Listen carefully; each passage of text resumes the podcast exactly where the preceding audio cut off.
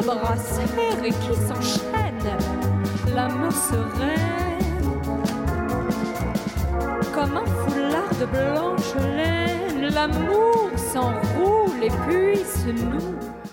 CIBL. CIBEL, 40 años en el corazón de la cultura.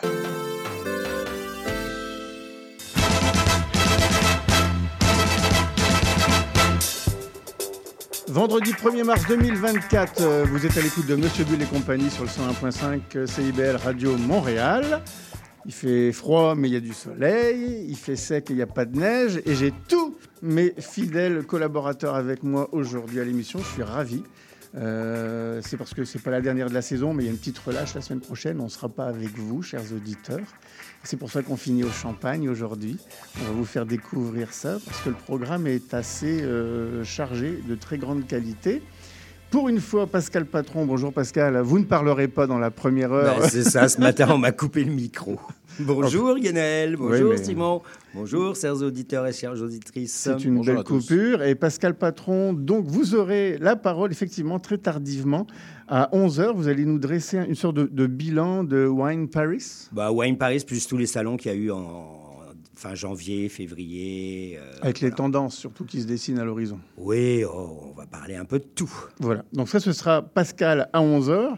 Suivra juste après lui, 15 minutes après, Simon. Bonjour Simon. Bonjour. Et vous, Simon, vous allez nous parler de, des spiritueux âgés. Ben oui, en fait, moi, ma chronique, ça va être un peu une chronique fait divers au sujet. Faits justement- divers. Ben oui, c'est un peu des faits divers. C'est c'est, euh, l'inspiration de, de- de tout ce qui est rare et qui coûte cher. Et euh, bon, ben ça, ça se transmet dans les cocktails, ça se transmet dans les collectionneurs, dans les. Dans les... Et vous n'avez rien apporté?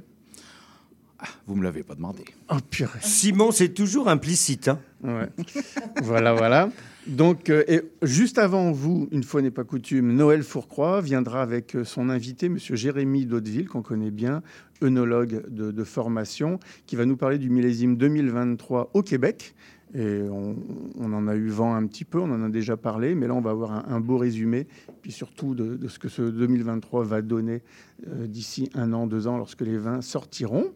Avant lui, là encore, Yannick, d'habitude Yannick Achin, mon maître fromager. Euh, il aime pas qu'on dise ça. Adoré, d'habitude, vous rajoutez. Euh, oui, adoré. euh, il n'est pas affineur, mais je trouve qu'il, il- en tout cas, il est très fin. Et puis, c'est une des chroniques les plus appréciées de l'émission. Tout le monde me le dit. Euh, Yannick Achin sera avec nous, lui, à 10h pour nous parler d'un sujet alors très particulier la disponibilité des laits en saison hivernale et leur impact sur les fromages. Imaginez Donc, ça, ça fait un peu sérieux comme, comme, euh, comme formule.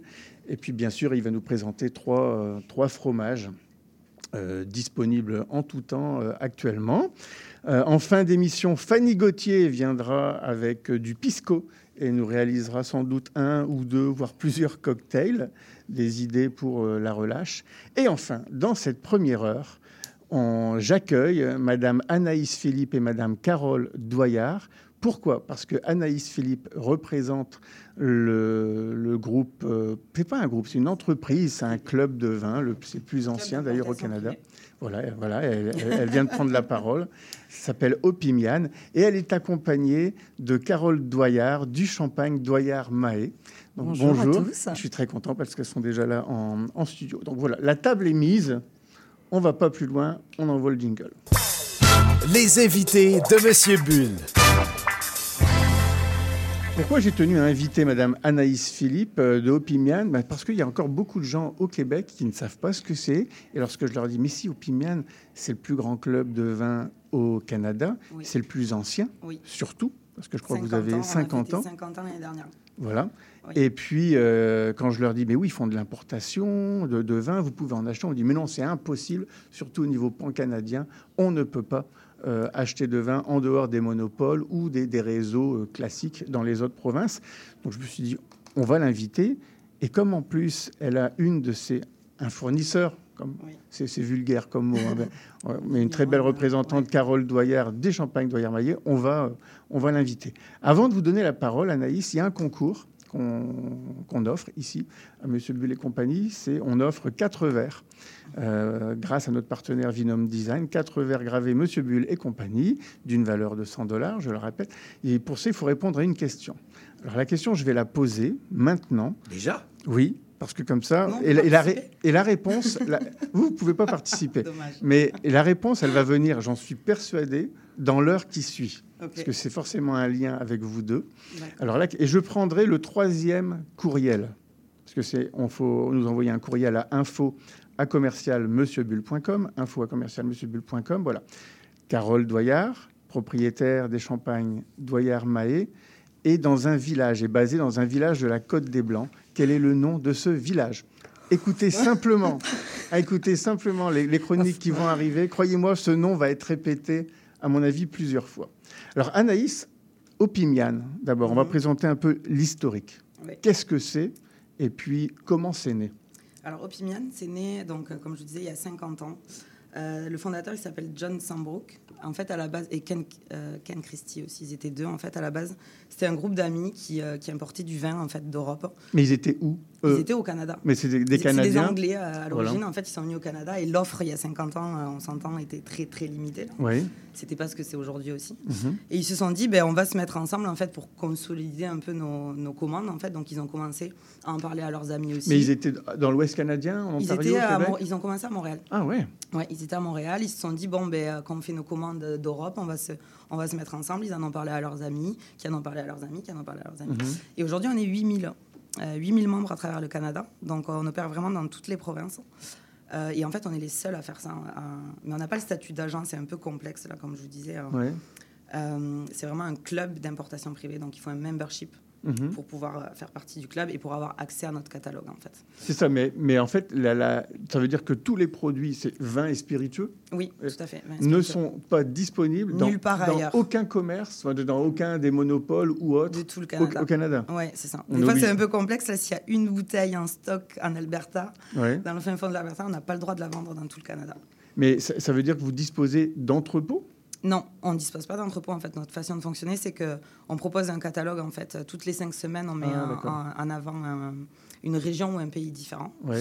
Et en fait, nos, nos membres ont cinq semaines pour commander. À la fin de ces cinq semaines, en fait, on, on close en fait les, les commandes Mhm. et on envoie les bonnes commandes aux producteurs Mhm. qui ont un certain temps pour en fait envoyer le vin directement. Euh, mais après, les gens vont chercher quand même leur vin dans les, euh, dans les monopoles. Et ça, c'est dans chaque province? Oui, Ah oui, donc c'est les... un sacré casse-tête, je vous garantis. Que... Et le- Mais il y a un siège social qui est basé où? À Montréal. Ah, c'est à Montréal Mon- Ouais, le siège social est à Montréal, en fait. Donc tout est centralisé ici? Non, non, tout est envoyé directement dans chaque province. Nous, on a juste nos bureaux, en Ouais. fait, à Montréal. Bien qu'on on soit tous maintenant en télétravail et euh, la plupart des managers et tout sont à, à Toronto. Tous les produits arrivent, mais ils sont Non, ils sont de dispatchés. Non, non, non. Et dans les monopoles? Oui. Ah oui, est-ce que les monopoles prennent leur, leur, Ben, leur code comme évidemment. aussi oui, Ah oui. d'accord. Non, sinon, ça serait trop beau pour être vrai. On est légal quand même. hein. C'est Ouais. pas- ouais. Mais par contre, il y a des provinces comme euh, peut-être l'Alberta ou bien Là, la, privé, Nouvelle-Écosse. Voilà, il y a- Ouais. il y, a deux systèmes. Comment, comment ça fonctionne Ben, En fait, c'est très différent. De... Je pourrais pas rentrer trop trop dans les détails techniques, sinon ça pourrait prendre une journée entière. Mais chaque province a ses spécificités. Et d'ailleurs, on- le, le catalogue qu'on produit, c'est on le produit en 11 exemplaires différents parce que c'est 11 prix différents, 11 taxes Oh différentes. mon Dieu Et oui, c'est pas Pour le même produit, pour le même produit. ça va être... oh c'est que des prix différents en fait dans toutes les provinces. Bon, alors, euh, on, Voilà, on ne dans- rentrera pas dans les détails sinon. euh, Non, non, mais, mais alors, bon, je me mets à la place d'un- adhérent. Parce que il faut Oui. adhérer, ça doit coûter 100 Non, piastres par année. 89 plus taxes. Bon, voilà, on, adhère. Mais si si je compare les prix, je me dis, tiens, c'est peut-être moins cher quand je fais commander euh, en Alberta ou bien en Ontario. Ah oui, mais, Est-ce que je peux, par exemple, dire, oui, je mais suis au tu as une maison en Alberta Ah, voilà. Bah oui. Donc, il faut fournir la preuve. Ah oui, de- oui, oui. Preuve de ça. domicile, ouais, ouais. On Après, peut- euh, c'est sûr que les On provinces. ne peut pas hein. envoyer entre les provinces. Et non, là, non, pas entre ouais. provinces, mais je veux dire, par exemple, si c'est moins cher, euh, Tu peux aller acheter un chalet en Alberta si tu veux. le Doyer Mahé est moins cher à Toronto, je me le fais livrer en Ontario, et puis euh, un week-end, je m'en vais euh, me payer un petit week-end à. Toronto et je récupère mes bouteilles. Ça peut se faire comme, bah, comme, comme ça, en on fait. veut pas savoir. vrai. Ah, voilà. Mais c'est sûr qu'après, je te conseille d'avoir plus un chalet Ah en. Alberta, étant donné que les prix sont euh, Mais considérablement moins. Mais alors, c'est moins ça. Mais vous, ça vous permet aussi, justement, de, de bien connaître la réalité euh, tarifaire. Oui. Parce que j'imagine qu'il y a une sacrée différence Oh, entre c'est- telle c'est ou du telle simple au province. double. Non. Oui, oui, c'est du simple au double. Entre l'Alberta et je crois que c'est le. Je sais pas si c'est le Nouveau-Brunswick, Nova Scotia. C'est du simple au double les bouteilles. Certaines bouteilles, elles sont au double du prix en fait. Ça veut dire que c'est la province la plus onéreuse, laquelle? Il me semble que c'est la Nouvelle-Écosse. hein. Ah oui? Ouais. Tiens, je pensais que c'était plutôt parmi les moins chers. Non. C'est plus cher d'acheter de l'alcool en Nouvelle-Écosse? Dans qu'ici. l'Alberta. Euh, ouais, c'est ouais. L'Alberta, c'est vraiment. L'Alberta, le- c'est vraiment le, le paradis. Là. Et, c'est euh, vraiment, euh, Mais est-ce que vous importez, vous avez le droit d'importer également des marques qui sont euh, vendues dans les monopoles non, ou pas? Non, non, justement, nous, on n'a que des contrats d'exclusivité en fait avec nos, nos partenaires. Et comme je te disais, comme nous, on a un catalogue en fait national, Ouais. on ne peut pas se permettre de proposer des produits en Ontario qu'on ne propose pas en Alberta. Donc, il faut vraiment qu'on s'assure que nos, nos produits soient nulle part ailleurs. Et des fois, il y a des producteurs, ils ne se souviennent pas qu'à un moment donné, ils ont vendu. Ah, mais non, mais je vous jure. Bah, c'est parce qu'ils avaient un mauvais agent Ouais, exactement. qui ne leur a pas Exactement. rappelé qu'ils avaient, ils, s'occupaient Et ça nous arrive d'avoir des commandes qui arrivent au pays. On dit ah mais là en fait euh, non, euh, vous avez du stock et tout, c'est pas possible. En fait, il faut que ça reparte. Ça Non. nous arrivait quelques fois. Oui oui. Oui oui. nous Mais, arrivait quelquefois. mais là, c'est- c'est plutôt aux producteurs. Ben de- oui. de- Après c'est toujours un peu délicat. Là, on essaie de gérer ce genre de situation, mais ça arrive euh, même euh, plus. Et est-ce que vous avez eu, quelles que soient les provinces, des producteurs qui étaient dans un ou deux monopoles qui décident de le quitter Ouais. et de passer par Ouais, mais il votre faut système vendre tous les inventaires. Ah, il faut qu'il ait vendu. Ouais. euh, Ou alors on les rachète. Enfin, il y a- il y, a plusieurs euh, possibilités. c'est ça. là, ouais. euh, Mais c'est pas c'est pas de tout repos. Tous les jours, il y a, y a- y a un truc qui. Non, ça doit être une sacrée Sachant que c'est mécanique. toutes les provinces et tout, donc. euh, Puis fait, vous, ça veut dire que vous, vous connaissez par cœur tous les, les- systèmes de, Moi, de distribution. Personnellement, non, mais euh, on a des employés dans, Oui, la, dans compagnie. Mais oui, on est obligé. Et puis ça change constamment. Il y a des nouvelles règles aussi qui arrivent euh, du jour au lendemain dont on n'est pas au courant. euh. Et vous parliez d'exclusivité. C'est l'exclusivité pour vos fournisseurs. C'est-à-dire, un... là, on a Carole Doyard, Mhm. qui est, Doyarma qui est avec nous. Euh, elle n'a pas le droit, elle, de proposer ses produits non, au elle n'a monopole pas le du droit, Québec. Carole. Il n'y a personne d'autre. Interdit. Personne, personne. non, en fait, c'est qu'on pourrait même plus faire du travail ensemble. En fait, c'est même pas notre. Même si l'offre est plus conséquente. Admettons que demain, moi, je suis monsieur SAQ, je frappe à sa porte et je dis, écoutez, Non, ça c'est Euh, interdit. vous, vous- Non, vous- balancez 2000 fidèle à bouteilles au. Canada. Nous, on vous propose le marché du Québec avec 5000 bouteilles à l'année. Non, c'est- Non. c'est- voilà. Non, il y a un contrat non. vraiment d'exclusivité. Ouais, il y a un contrat et, d'exclusivité. et- et tout le monde le tient bien. Je veux dire, tout le Ah ben, monde ils sont, comme je vous disais, ils sont un peu obligés parce qu'en fait, euh, sinon, on peut pas, nous, après, légalement, en fait, proposer des produits qui sont dans les monopoles. Donc, en fait, ils se tireraient une balle dans le pied de nous mentir, Ouais. les producteurs. Mais par que ça exemple, va un producteur euh, de, de vin va avoir euh, 10 cuvées différentes. Ouais. Il y a deux cuvées qui rentrent, par exemple, au monopole. Mhm. Est-ce que si vous, vous voulez une cuvée qui n'existe pas de ce producteur-là, vous avez le Ben, droit à ce en fait, ça dépend des provinces, ça aussi. Par exemple, au, au Québec, on pourrait le faire, mais en Alberta, il faut que le, on ait aucun produit, enfin que aucun produit du producteur soit déjà. Ni en importation C'est ça. Donc en fait, nous, on applique la moindre règle qu'il y a dans le Canada, on l'applique dans, enfin qu'il y a dans une province, on l'applique partout parce que sinon, on s'en C'est pour sortirait ça, ouais. pas de dire, ok, celui-là, on peut le vendre dans telle province. Ouais, parce qu'au bout d'un moment, c'est déjà pas Ouais, mal c'est ça, c'est trop compliqué, j'imagine Oui, oui, oui, que- c'est ça. Et pour Opimian et pour les producteurs. hein. Oui, Donc, et pour euh, les producteurs. Mais, mais alors oui, c'est ça. Bah, j'a- J'allais me diriger vers vous, euh, Carole, parce que bon, vous allez avoir la parole tout à l'heure, mais ça tombe bien. Euh, on sait que c'est compliqué au niveau de l'affichage, au niveau des étiquettes. Est-ce que vous, vous devez faire des étiquettes pour une province et pour une autre? Je parle notamment de la contre-étiquette. Non, les contre-étiquettes, elles sont compliquées, mais la même complication partout. Ouais. Donc, une fois que Opimian nous euh, suit ég- également énormément, parce que les On- règles on les aide, changent ouais.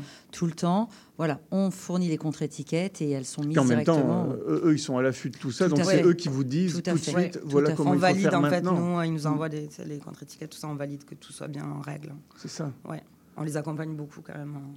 Et alors, bon, et vous disiez club, ben, c'est Ouais. le plus grand club de vin. Au Canada. voilà, privé. Mhm. Euh, vous organisez des, des- des soirées. Ouais. Est-ce que vous organisez, vous pouvez même organiser des, des salons pour vos membres? Euh, oui, on fait, on, fait, on fait un peu de tout, mais peut-être je n'ai pas parlé encore vraiment de notre fonctionnement. euh, donc, euh, j'ai parlé du fait que toutes les cinq semaines, on changeait de, de région. Donc, toutes les cinq semaines, on met en vedette une région. On travaille avec 80 producteurs dans le monde entier. Ouais. Donc, euh, on Oh couvre là. des régions comme euh, Nouvelle-Zélande, Australie, euh, Chili, Argentine. Quasiment toutes les régions qui font du vin, on les a. quoi. Mhm. Donc, c'est ça, 80 producteurs. euh, avec certains d'entre eux, ça fait 15-20 ans qu'on travaille avec eux. Carole, je sais plus. Depuis 2017. Ouais, 2017, Mhm. ça commence à faire aussi. Euh, et en fait, nos vins, étant donné qu'on n'a pas de stock et que, que c'est un peu difficile de les faire déguster avant achat, ils sont tous goûtés par des Masters of Wine. Mhm. On est le seul club aussi à faire ça. On travaille avec trois Masters of Wine, notamment euh, Jackie Blisson, euh, Igor euh, Rajenkov, j'ai toujours Mhm. un peu de mal à dire son nom, et Michael Palic. Donc en fait, tous les mois, on organise des tastings au bureau. Il y en a un par mois. Euh, nos of Wine goûtent à peu près 220, sur lesquels on en sélectionne 60 qu'on met dans le magazine en fait. Mais la- la- la- bon, eux sélectionnent, mais euh, vous, vous allez les chercher comment? Vous regardez comment dans Nous, on a monde? déjà en fait notre portefeuille de producteurs qui nous envoie, on leur demande, on leur fait des briefs à nos producteurs. Ils nous envoient le- ce qu'ils pensent correspond au brief. Donc nous, on regroupe tout ça, on fait des tastings sur trois jours au bureau. Et les masters nous donnent leurs résultats de tasting en fonction de ça, en fonction des résultats du tasting. C'est des résultats croisés aussi de, de trois masters of wine. On sélectionne ben, les meilleures notes. Et après, eux, ils rédigent, comme vous voyez dans le catalogue, c'est des, des, Des fiches techniques. c'est des fiches techniques en fait très très détaillées, Mhm. qui, avec les accords MEVN, tout ça. Ça permet à nos membres en fait de, de pouvoir sélectionner vraiment sur quelque chose de concret. là. On va faire une pause musicale, Ouais. Anaïs, puis je- on va revenir après parce que j'ai encore d'autres questions et très précises.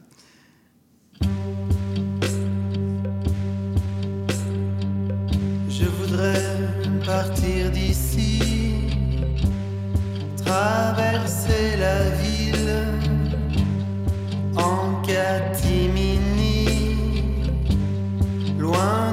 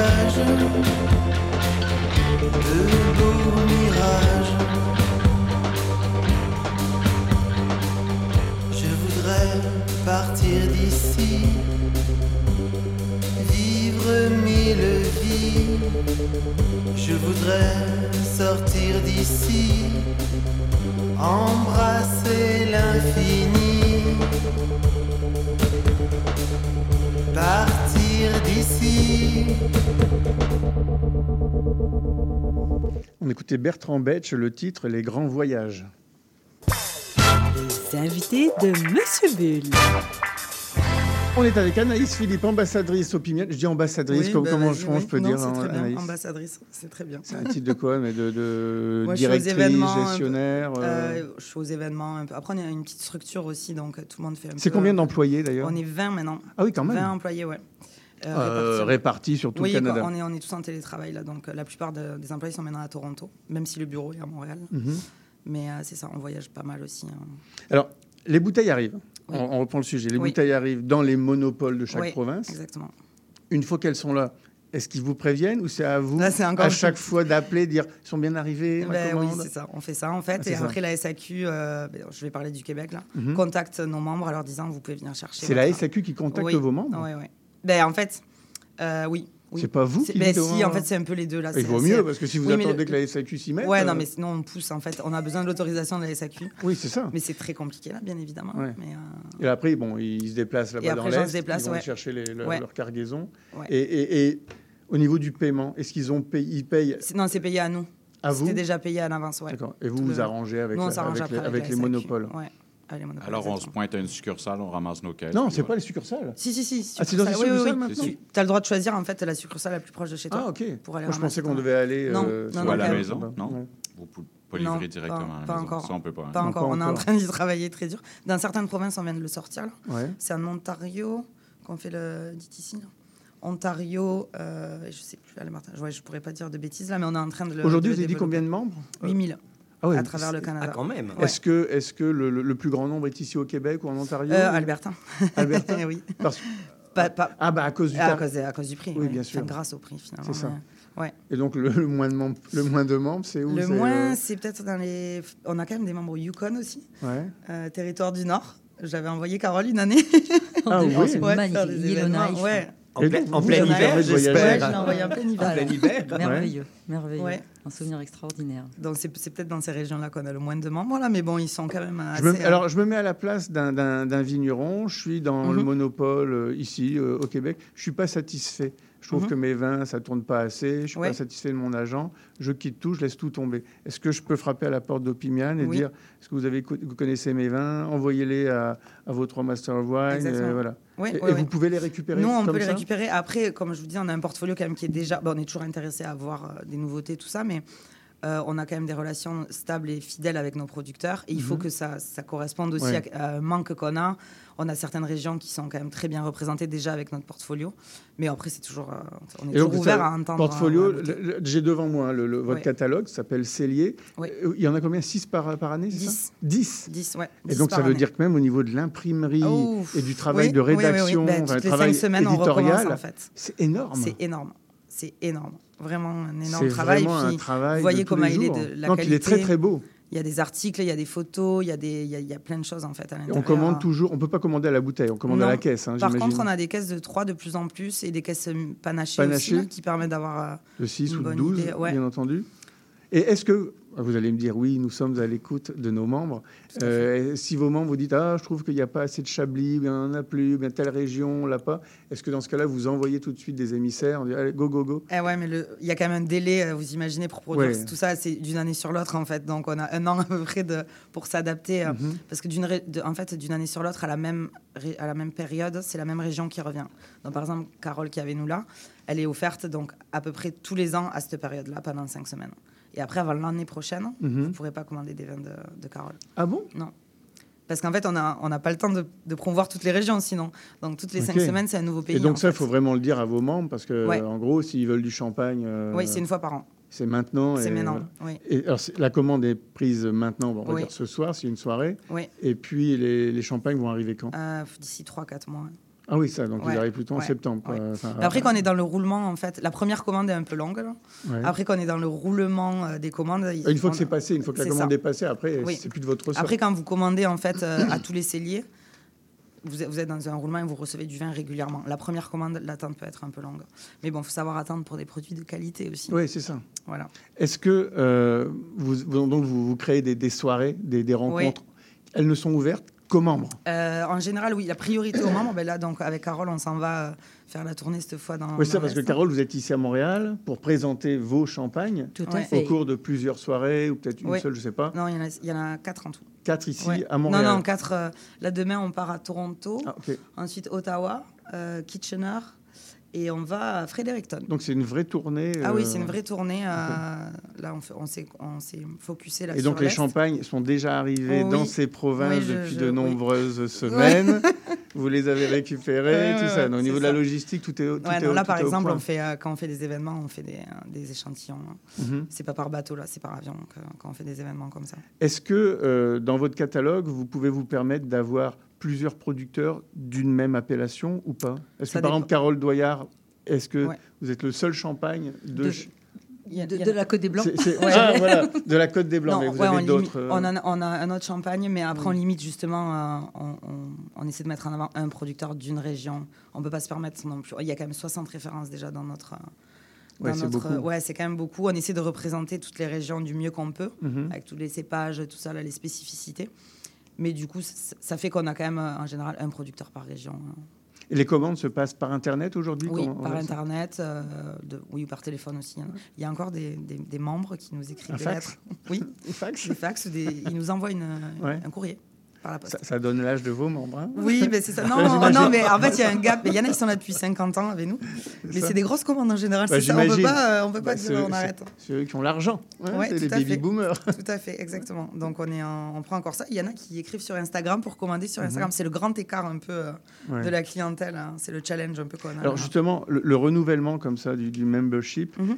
Aujourd'hui ça se rajeunit. Est-ce que vous, a- vous, allez- vous a- vous arrivez à, à gagner des jeunes de entre 20 et 30 ans ou la Alors- moyenne de vos membres c'est plutôt 50 et plus? Oui, la moyenne normalement c'est plutôt 50 et plus, mais là on est, on est quand même, euh, enfin, on fait plein d'efforts euh, marketing, euh, réseaux sociaux Ouais, pour voilà. essayer de séduire un peu. euh, et je pense que là on est quand même dans une période, dans, bon c'est sûr que la consommation de vin a ralenti, Oui. mais les gens veulent aussi consommer mieux. Mhm. Donc c'est sûr que ben faut être patient pour avoir des produits de qualité. euh, voilà, on travaille avec des petits producteurs euh, qui, qui sont euh, très proches de leurs produits, tout ça. Donc ça aussi un, un prix là, il faut attendre un peu. ben, Alors j'ai j'ai une question. Est-ce que au club de vin privé, on pense éventuellement cave, cellier privé, est-ce que vous, en tant que directrice et gestionnaire d'Opimian, vous pourriez vous dire tiens, je vais commander moi, pas à titre personnel, mais au nom d'Opimian, des vins à droite, à gauche, forcément de nos fournisseurs, pour les stocker On chez nous dans un. Mais si, vous avez le droit, en cellier privé. Hmm, non, il y a, il y y a plein de. Ça, on n'a pas le droit de stocker en fait. Sinon on le ferait. Voilà. Ouais, non, on n'a pas le droit. Parce que pour garder du vin, c'est faire vieillir Ouais. des millésimes pour plus tard euh, les proposer à vos membres. Parce qu'aujourd'hui, je sais qu'il y a beaucoup d'amateurs de vin. Leur problème, c'est le stockage. Ouais. Les, les- les caves sont de plus en plus, pas étriquées, mais Oui. Les, les, les celliers électriques, c'est bien. Mais au bout d'un moment, j'imagine que vous n'avez que des vrais amateurs de vin. Ouais. C'est d'ailleurs ce qui est bien avec ce genre de, de, Mais après, de on a quand même des, on, a, on, a- on fait tous les prix. Faut- on n'est pas tant élitiste que ça. Bon, on a des super produits comme les cuvées immergées, dont Carole va pouvoir parler tout à l'heure. Mais on Voilà. a aussi des vins premiers prix euh, à 20 dollars la bouteille. Enfin, c'est vraiment quand même un panel assez large de, de clients. Mhm. C'est pas que des que des aficionados. euh, collectionneurs ou quoi que ce soit là on a vraiment une large gamme quand même de- Vous suivez l'actualité Est-ce que par exemple, vous faites le, le Beaujolais nouveau au mois de novembre Non, ou- ça on le fait pas. Non. Mais, en fait, on a tellement de délais, nous, de, de le temps de faire le, le Il serait les plus magazines et tout. serait Ouais, plus il serait plus nouveau. exactement. Eh, eh, eh, une, une dernière question. Ah, Est-ce que tous vos membres, pas les membres acheteurs, mais les membres fournisseurs, sont venus au moins une fois au Canada? Ils sont, ben non, pas tous, mais là, je suis en train de vraiment travailler là-dessus très fort. D'ailleurs, on a un autre producteur qui arrive, euh, un producteur argentin qui Mhm. s'appelle Mauricio Lorca, qui vient d'avoir, euh, d'ailleurs, euh, il vient d'être élu dans le top 100 des winemakers, des vignerons euh, du meilleurs Mhm. vignerons du monde, à Wine Paris d'ailleurs. Il, il vient fin, fin mai, Mhm. non, fin avril, pardon. Et je vais avec lui, ça, là, on, fait, on va dans l'ouest. On va faire Vancouver, Victoria, Edmonton et Regina. Et est-ce qu'il vous est arrivé, ben, depuis 50 ans maintenant, de faire un salon au Pimian en réunissant Tout le plusieurs... monde. bah, Tout tout, le monde, je pense que c'est Ouais, impossible. Euh, Il y a eu des gros, une événements. quinzaine, une Il y a eu de vingtaine. gros événements qui ont été faits. Et là, c'est un peu dans les, c'est dans les plans. là. Je travaille un peu là-dessus pour essayer de faire, un- par exemple, avec le thème Italie, un gros, euh, un gros Opimian, euh, Opimian show euh, Ouais. avec les, euh, les producteurs mais- italiens. mais là, au niveau des, des précommandes de vin, ça, va être costaud. hein. c'est ça. il faut- ça. À nous, c'est- ça demande de la planification. Notre modèle d'affaires demande de la planification. Donc euh, voilà. Ça. Mais apparemment, c'est un modèle d'affaires qui est solide, puisque vous existez depuis 50 ans. Oui, tout à fait. Tout à fait. Vous n'êtes toujours pas copié? Non, mais Non. on pourra pas, je pense, être copié. Là, il y a tellement de. On est unique, on va rester unique, je pense. Voilà. Anaïs, merci. Merci beaucoup. Euh, vous restez Merci. avec nous, hein, Oui, puisque vous- on, on- on va passer maintenant au, au champagne. Vous nous avez fait le plaisir d'apporter du champagne, hein, Carole Doyard. Donc on fait une pause musicale et publicitaire et on se retrouve avec Madame Carole Doyard du champagne, Doyard Maé. Vous cherchez une activité ludique et rassembleuse? Inscrivez le Bingo Radio de CIBL à votre agenda. Chaque semaine, courez la chance de gagner 3500 dollars en prix. Invitez vos amis et jouez avec nous tous les dimanches dès 13h. Pour participer, procurez-vous les cartes de jeu du bingo de CIBL dans un point de vente près de chez vous. Pour trouver des lieux, visitez notre site web au cibl1015.com sous l'onglet Bingo Radio de CIBL. À dimanche prochain et bonne chance! Depuis plus de 30 ans, le journal mensuel Écho Montréal est le fier porte-parole de l'actualité politique, économique, sociale et culturelle au cœur de Montréal. Distribué gratuitement et rejoignant 200 000 lecteurs, Écho Montréal est aussi un véhicule publicitaire polyvalent en répondant efficacement aux besoins de différents annonceurs, comme dans l'immobilier ou tout simplement pour y afficher avis public ou services professionnels. À lire ce mois-ci dans Éco Montréal. Montréal à la croisée des chemins. Pain, vin et fantaisie. Le triomphalisme trumpiste. Immobilier, bilan 2023, perspective 2024. Pour en savoir plus, nous vous invitons à visiter notre plateforme numérique à écomontréal.com ou à composer le 514-844-2133. 514-844-2133. Bonjour, ici Boris Chassagne. Pour découvrir l'actualité locale d'un bout à l'autre du pays, écoutez l'émission Point de vue. On vous présente des reportages, portraits et entrevues réalisés par nos journalistes postés dans des provinces et territoires canadiens, société, art, culture, environnement, affaires publiques, l'information locale destinée à un auditoire national. Les jeudis 10h sur CIBL FM. Il y a une maudite. Tu viens-tu te foncer dans le porte-patio, Gaëtan? Mais non. Voyons, je t'ai vu. C'est mon émission, vous commencez. Voyons donc, Gaëtan, c'est une annonce, c'est le mercredi 10... Ben, les trois moustiquaires, votre fenêtre embrouillée sur l'actualité. Mercredi 17h à CIBL. CIBL. Les invités de Monsieur Bull. On est de retour en ondes, 9h30. On est avec Carole Doyard du Champagne, Doyard Maé. Bonjour Carole, c'est la première fois ici hein, en studio. C'est la première fois en studio. euh, Et ce ne sera pas la dernière. C'est promis. Ah bah écoute, avec grand toujours, plaisir. Toujours Ouais, grâce à. Opimian et, et grâce à votre directrice Anaïs Philippe. On dit pas directrice, on dit quoi Si, si, allez-y. Mais non, ambassadrice, Non, bah, je oui, sais pas. ambassadrice, c'est bien. Bah, vous, dirigez à Montréal, non? Non, je dirige pas, non, non. mais, Bah, c'est vous qui faites tout. Bientôt. Bientôt. Ah, vous rachetez, il y a une OPA Ouais, sur ça, exactement. D'investisseurs, ça vous intéresse En tout cas, Anaïs, vous prenez la parole quand vous voulez. D'ailleurs, vous avez quelque chose à offrir à nos auditeurs. Tout à fait. Donc, si vos auditeurs ils veulent, euh, ils veulent devenir membres d'Opimian, donc Mhm. euh, pour essayer, euh, ils peuvent devenir membres avec un promo code. Donc, il leur donne un an de- de- d'essai gratuit. Mhm. Ça leur donne accès du moins au catalogue. Donc, euh, sans- il y a zéro obligation d'achat. Donc, le code c'est Monsieur Bulle.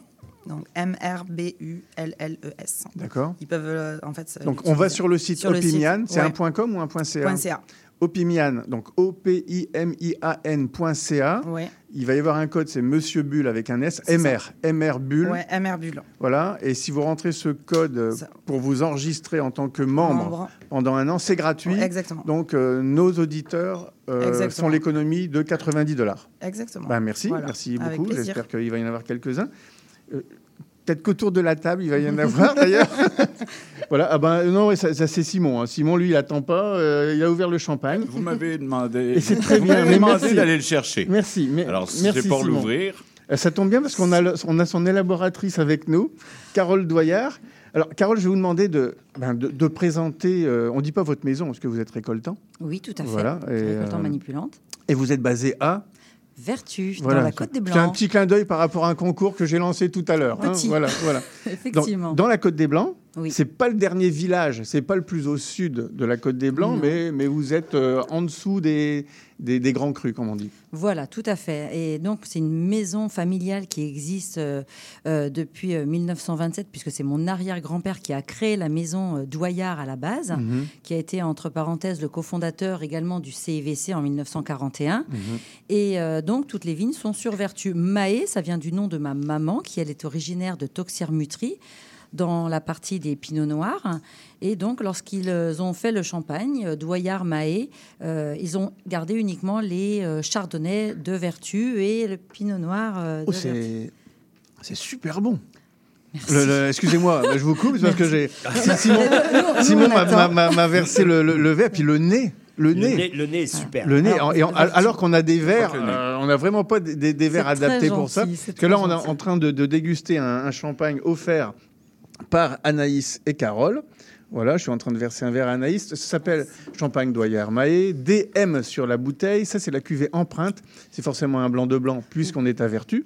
Alors même s'il y, a- y un peu de pinot. euh, Tout à fait, D'ailleurs, il y a un siècle, il n'y avait que du pinot, si je me souviens Tout bien, à à, fait, à Vertu. tout à fait, tout si à je me fait. souviens bien Oui, de mon oui, histoire de la. Champagne. C'est vrai, c'était planté en, en pinot noir et euh, ensuite ça a été replanté en, en chardonnay.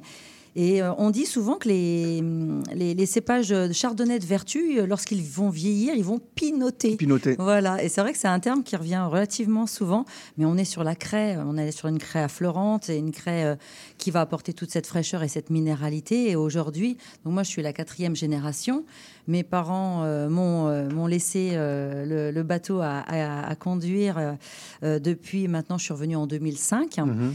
Et, Revenu euh, de où? euh, Revenu de, de- de ma première vie. hein. On a des, des longues vies euh, aujourd'hui. En euh, Champagne. En cette génération où beaucoup de champenois et cette jeunesse hein, que j'ai- j'ai j'ai eu été hein, aussi, euh, on a besoin de partir. Mais vous vouliez pas travailler dans le vin? Je voulais, mais euh, pas. J'étais pas prête. hein. Voilà, j'avais 20 ans, j'avais envie de voyager, j'avais envie de voir le monde, et euh, je suis revenue en 2005. hein, et depuis 2005, voilà, j'ai les pieds qui se sont enracinés, et, et on a un métier qui est Mais passionnant. est-ce que vous êtes revenu pa- par obligation parce qu'il y avait un héritage à, non, à- à ah non, récupérer un concours de circonstances. Ah, voilà, je pense que la vie, elle est faite euh, de voilà, beaucoup de concours de circonstances où, Ouais. on, où on revient sur une exploitation et on se dit, euh, moi j'étais en talon aiguille, euh, je vais continuer à faire que de la commercialisation et puis on s'attache, on se passionne et en fait on supporte Et plus maintenant, vous êtes en aiguilles. vous êtes- des bottes. En- en- vous êtes en botte de caoutchouc. Complètement, voilà, c'est vraiment ça. Et, et ma partie, euh, voilà, c'était c'est plus la cuverie, euh, le vignoble. Ah oui. Et euh, Mais vous pas- n'avez pas commercialisation. appris à partir de 2005. Vous Si. êtes, vous êtes Ah ben, quand même né là-dedans. Oui, oui, oui, oui, tout à fait. Euh, je suis née, j'ai suivi mon papa, je me suis occupée de la partie euh, des vendanges, mais j'étais très scolaire et voilà, on me disait va cueillir du bon raisin, j'allais cueillir du bon raisin. Je m'étais jamais vraiment penchée sur un pied de à savoir qu'il y avait Ah plusieurs oui. façons de tailler. Euh, le, le moment où on y allait, c'était vraiment la période du, du palissage et de la cisaille, qui est un petit peu redoutée. Et la vous y alliez un peu euh, par obligation. euh, contrainte. Ah oui, carrément. oui, voilà. On Euh, vous demandait pas votre avis en fait. bah, non, mais c'était bien en fin de compte parce que C'était ça. avant la rentrée scolaire. Oui, puis surtout après les examens qui n'avaient pas toujours été euh, très concluants, donc on la ramenait pas. Et, euh, et on y allait avec ma sœur. Et, euh, et c'était des moments où on se retrouvait également, puisque euh, voilà, c'est vrai que euh, c'est un travail qui est, qui est pas forcément euh, euh, facile. Hein, c'est la période de cisaille et de palissage, mais c'est tellement agréable parce qu'on est au grand air. Et de ce fait, en 2005, lorsque je suis revenue, je suis retournée faire des études à Avise. Oui. Donc j'ai passé mon BPREA. Alors pouvoir- je le dis aux auditeurs, Avis, c'est le, le lycée viticole de, de la Champagne. Voilà. Et beaucoup d'ailleurs de, de- pas forcément des œnologues, mais aujourd'hui de, de vignerons, des fils et filles de vignerons sont passés par là. Voilà, Et Qu'est-ce que c'est un BPREA Donc c'est un brevet euh, d'aptitude pour reprendre une ex- euh, voilà pour reprendre une exploitation viticole. D'accord. Dont on pourrait se passer parce que on a euh, un, un certain nombre euh, d'années dans une entreprise, mais je voulais jamais, euh, lorsque je suis revenue, qu'on me dise t'as pas ta place. OK. Et d'ailleurs, Voilà. Et en- en je- tant que je crois femme, que euh, on- on- il- les élèves élaborent du, du champagne, des cuvées, et il y a une marque d'ailleurs euh, qui est Tout à euh, fait. qui, qui- Tout à fait, qui est élaboré au lycée élaboré au viticole. lycée, voilà. Mhm. Voilà, on va pas la citer, mais c'est le champagne Sangère. Donc, euh, Bah, on- l'a- on l'a au Québec, hein. Tout à on fait. l'a au et, euh, Québec. il travaille très bien. Et euh, c'est une, une- une belle école hein, qui apprend vraiment toute, toutes les façons de la taille à la comptabilité. Donc voilà. Donc, et maintenant, aujourd'hui, ben, voilà, je suis passionnée par, euh, par ce que je fais et je me verrais euh, plus vivre ailleurs Donc que ça sur fait 20 l'exploitation. ans. là. Ça fait 20 ans. Ça passe vite, hein. 20, 20 ans. années. Voilà, ah oui, déjà, c'est vrai que 20 j'avais l'impression que c'était hier, moi, 2005, mais Ah, non, c'était il y a mais- 20 ans. tout à fait. Mais pourquoi je dis ça? C'est parce que vous avez repris quelque part, bon, vous avez pris les mains en main ce- ce- le, le- le domaine familial dans des millésimes plus que formidables en, en Champagne. 2002, C'est 2004, vrai, ouais. euh, bon 2000, euh, c'est anecdotique. Euh, 96, vous l'avez vu en pleine maturité. Tout à fait. Ce qui fait qu'aujourd'hui, vous pouvez vous approprier euh, la, la- la particularité de ces vins. Ah Oui, mais chaque année est différente et euh, en fin de compte, on, on- on se rend compte d'un grand millésime euh, lorsqu'on fait la vendange au niveau euh, sanitaire et au niveau euh, équilibre pH sucrosité. Mais c'est le temps, le temps de vieillissement qui va nous dire si vraiment il est comme on l'espérait ou qui va être surprenant et peut-être moins à nos, au, au niveau de nos attentes. Et moi, pour moi, c'est la magie la magie du vieillissement, la magie de la vinification. Je trouve ça extraordinaire et je suis épatée et éblouie à chaque fois, à chaque vendange. Pour moi, c'est un, un renouveau et- et- et c'est passionnant parce que lorsque même je fais mes assemblages, lorsque Mhm. je décide de mes cuves que je vais millésimer, de mes parcellaires, j'espère toujours à chaque fois euh, ne pas me tromper. Et lorsque je viens... euh, Est-ce que vous vous êtes déjà trompé? Parce que quand on se trompe, on s'en rend compte dans le champagne trois ans après. hein. Oui, voilà. Non, je me suis jamais trompée. Mais il y a toujours cette pression. Et ça, c'est ça, c'est. Je trouve que c'est important de, de, de l'avoir parce que euh, ça fait qu'on est consciencieux, on va être rigoureux et. euh, Alors par contre, vous avez repris euh, l'exploitation à, à un moment en Champagne euh, très important. C'est c'est la période où on a commencé à voir les cuvées avec des dosages plus, plus, plus bas. Tout à fait. La, la- la mode est arrivée à ce moment-là. C'est-à-dire les dosages qui étaient en général à, à, à 10, 12, Hum. alors qu'on nous disait qu'ils étaient à 8, mais ce n'était pas vrai, sont vraiment passés à, à 7, 8.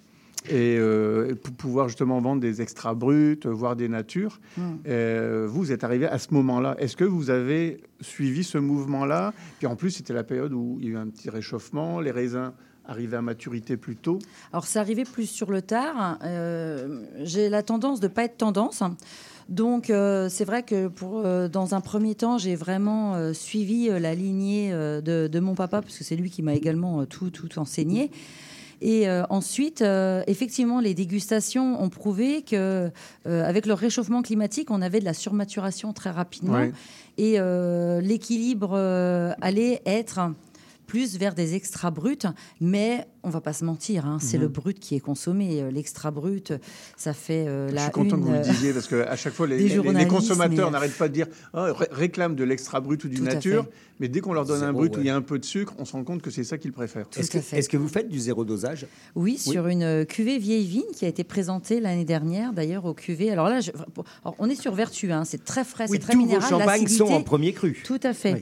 Donc après, euh, faire du zéro dosage sur un, un non millésimé, pour moi, le champagne et une flûte de champagne, ça va être un moment de plaisir, un moment de bonheur où il va pas falloir se, se, se- se faire des nœuds au cerveau.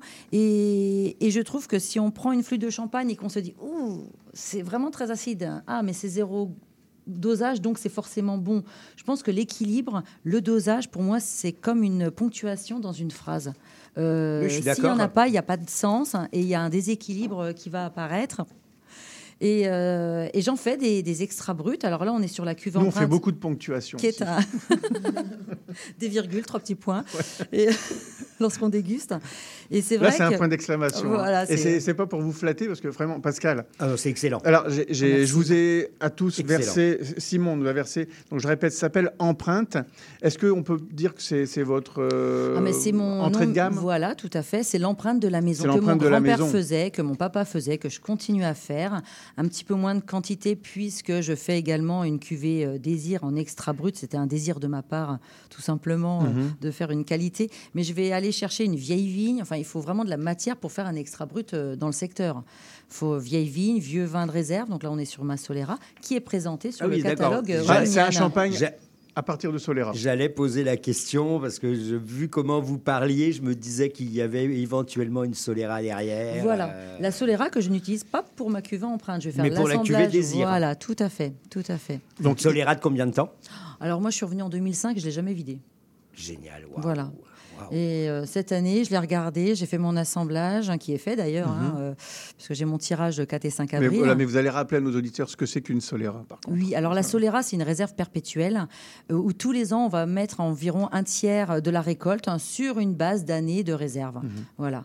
Alors qu'à côté de ça, j'ai des cuves euh, des pures 2023, je vais avoir un assemblage 2021, 2022, 2018, 2019. Mais celle-ci, vraiment, c'est l'assemblage de toutes les années. euh, Et en fait, comme on dit 2005. dans une Solera, les vieux vins éduquent les jeunes. Euh, Tout à fait, tout à fait. Et ça, c'est. Et les, euh, et les vieux, euh, ouais, et, et les vieux apportent aussi euh, leur, euh, leur ou tenue. toute la, la structure. Et, et les jeunes amènent un peu de, de- de folie. de- C'est vrai. d'exubérance. Euh, je le dis à nos auditeurs, sur, sur les contre-étiquettes de la, tous vos, vos, vos champagnes, il y a évidemment la date. Alors, il y a la date de la vendange. Je vais me dire, bah oui, c'est normal. Non, parce qu'en Champagne, je vous rappelle, on est dans l'assemblage de récolte, mais c'est la base. Donc, on appelle ça le vin de base. Là, par exemple, on est en train de déguster la base 2021 à 60%, marqué derrière avec les vins de réserve. Ça veut dire que vous avez 40% de vins de réserve et la date du dégorgement. Et là, ici, fait. dégorgé en juillet 2023. Tout à fait. Donc, c'est une bouteille voilà, qui a environ, elles ont six mois de dégorgement. On est sur de la fraîcheur, puisqu'on n'est pas sur un vieux champagne. hein, Mhm. euh, mais c'est cette tension et cette fraîcheur que j'aime. Et, euh, et je suis ravie que les membres d'Opimian l'apprécient, puisque donc depuis 2017, c'est une cuvée qui est tous les ans sélectionnée par euh, les Masters of Wine. Et au départ, c'était Jane Master qui m'avait sélectionné d'ailleurs. Je me souviens d'elle. Tout à fait, tout à fait, Provine. Voilà, donc Mhm. voilà, ils font du repérage et Parce qu'Anaïs ne le sait pas, mais en fait, j'ai travaillé avec Ah oui. euh, Opimian il y a maintenant 12 ans, avec Carl Como, je le salue s'il Ah, nous écoute. oui, oui, oui, il sera là ce soir, allez, On avait, ben, tu salueras pour moi, on avait fait les soirées, les séries décantées.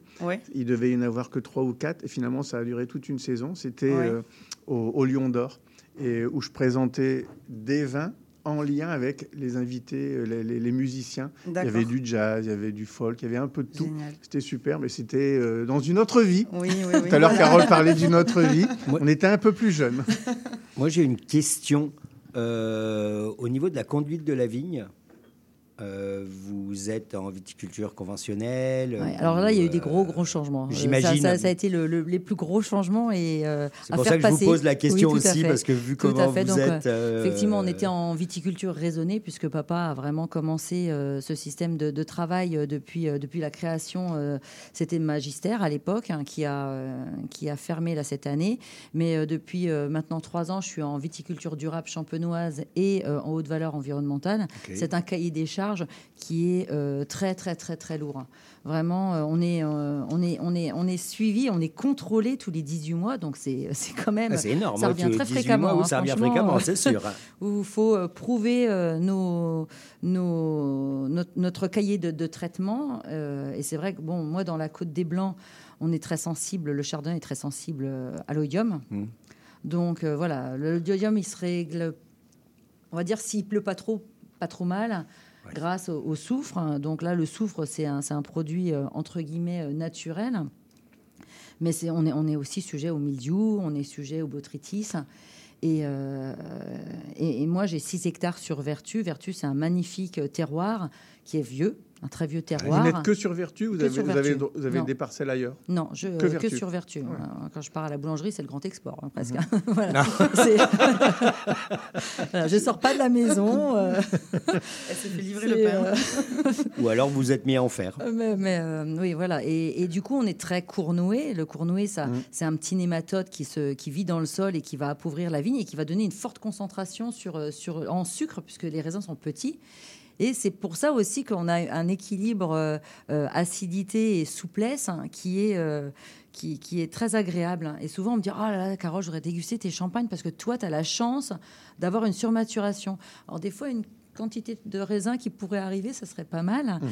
mais je suis pas dans ces secteurs-là. Voilà, c'est c'est plus, c'est plus comme ça l'a été. Là, je vois, bon, lui, c'était un brut, quoi, c'est dosé à quoi 8 grammes, ça On est dosé à 9 grammes. 9 Et on le sent pas. Non, Non. On absolument le sent pas. pas. Non, absolument pas. Il y a vraiment voilà. une belle acidité. parce que vous êtes dans- euh, dans dans la, fraîcheur et que, et que je suis sur une vendange 2021. Si on était sur une vendange de 2016 ou 2017, il y aurait déjà trop de profondeur pour pouvoir euh, mettre 9 grammes de liqueur par litre.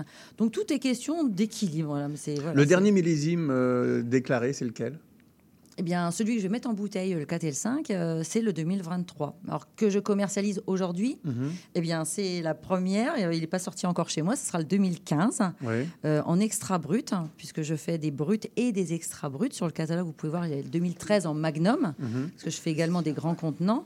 Et suivant les années, je vais les doser différemment par rapport à ce que je recherche en finalité. Sur les bruts millésimes, je cherche la rondeur, la souplesse, le côté très brioché. Et sur les extra bruts, je vais plutôt chercher le côté très salin, iodé, euh, élégant. Donc, euh, donc c'est le 2015. Bon, alors là, vous venez de parler iodé, salin, je pense mer, et on va parler d'une cuvée.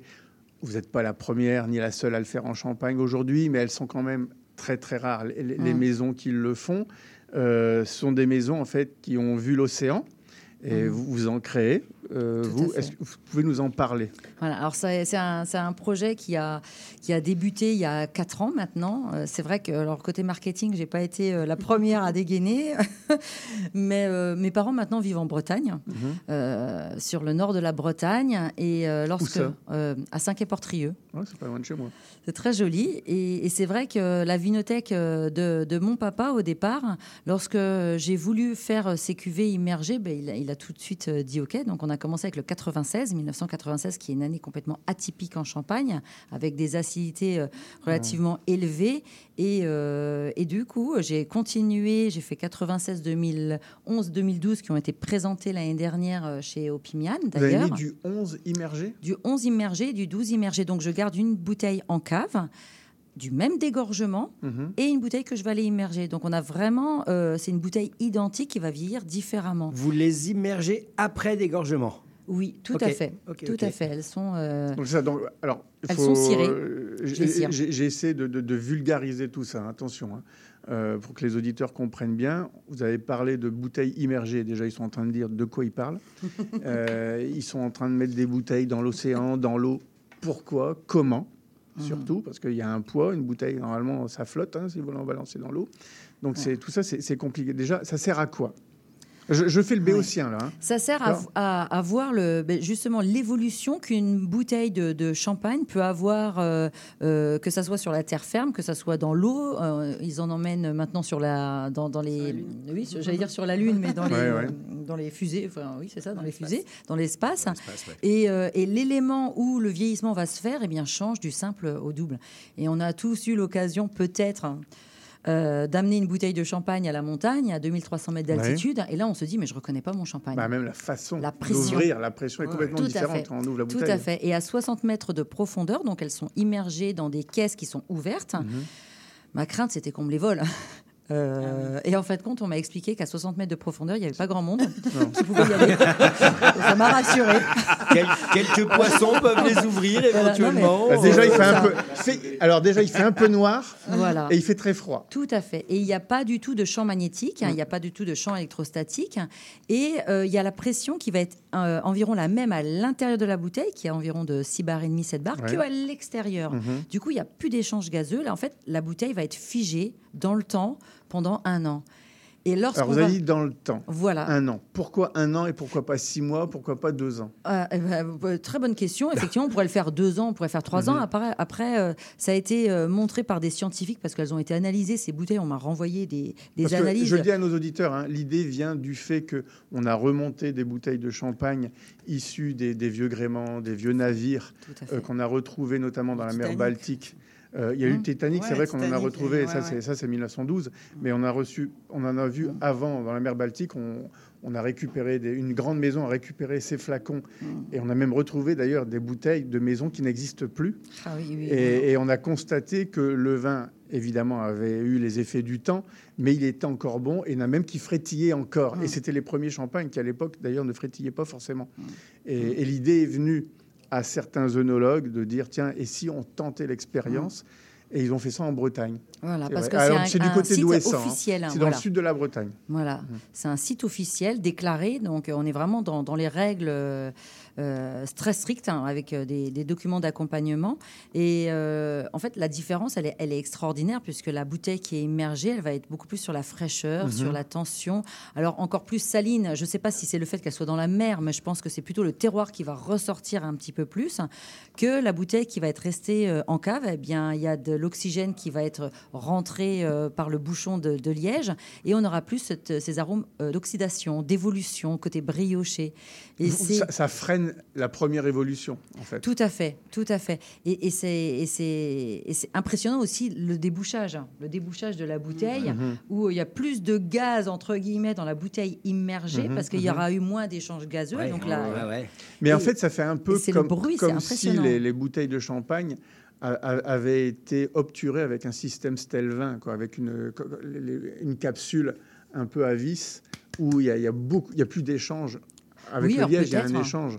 Ça, ça, ça fait fait. Ouais, mais là, il y a la même pression. Enfin. Mais là, oui, la différence, c'est qu'il y a du gaz dans la bouteille. Une question, une question, mais ça c'est complètement physique. Mais euh, tout à l'heure vous parliez de 7 bars à l'intérieur, 7 bars à l'extérieur pour une bouteille immergée. Si, c'est sûr qu'on gâche la bouteille, mais si on ouvrait la bouteille de champagne à 60 mètres de fond avec la même barre, ça veut dire que le champagne ne serait plus pétillant? Alors. euh, Ah ok. Bon, mais on va Non. Joker. Quand tu rentres, Carole, tu vas l'essayer. mais, mais moi, je veux pas à 60 mètres de profondeur. Ah non, non, non, non, mais Ah, je dis, ben, en tout cas, c'est- Non, c'est moi qui aime les, les, les- les- tous les moi, trucs de physique, alors c'est une question. Je m'excuse. Mais J'enlève les questions. Et alors, vous étiez parti tout à l'heure sur, une, sur le fait que vous les laissiez un an. Pourquoi un, pas deux, pas trois, pas quatre euh, parce qu'il faut les vendre au bout d'un vous moment. Avez... Non, bah oui, d'accord. Parce que les membres au Pimian, ils veulent les boire, en fait. Ah, euh, Alors, oui, non, mais, mais c'est- Ouais. non, mais c'est- bien, Naïs, de le dire. Ces bouteilles sont disponibles actuellement En quantité en très, commande. très limitée. Bah oui, j'imagine que. Donc, je J'en ai vous fait invite 35, pour, pour les euh, gens euh, amateurs de, de produits d'exception alors, c'est vous- des bouteilles. Alors, on va rappeler le nom, parce que vous les avez appelées comment? Terre de craie. Terre de qui craie. vieillit dans la cave, dans la craie euh, à vertu, et Mhm. l'autre, c'est reflet de mer. Reflet de, de, de mer. C'est des flacons exceptionnels. Donc, ne vous attendez pas à un prix de 80 Mhm. dollars, bien évidemment. Là, on parle. Alors, ça se vend en coffret uniquement. Le coffret, en gros, est à 1100 dollars. Deux bouteilles exceptionnelles. Elles sont exceptionnelles parce qu'elles sont vraiment, mais exceptionnelles au sens pur du terme. Quoi. Il n'y en a pas Oui, 10 000 oui, il y en a dans le monde. peu, Il y en a combien? 150 Ah, je- fait 35 Ah, euh, d'accord. de, de 35. chaque- On a déjà vendu Voilà, la c'est- moitié. c'est- C'est des bouteilles. Et les bouteilles, fait- elles vous sont remises avec, euh, bien entendu, les affres de la mer. Ouais, il y a des coquillages qui Les- viennent se coller les- Voilà, il y a des coquillages, il y a des minéraux, hein, tout simplement, qui viennent se greffer sur la bouteille. Et c'est un coffret où vous avez, là, c'est millésimé. Finalement, vous avez les huîtres avec. Vous avez- ouais, c'est ça.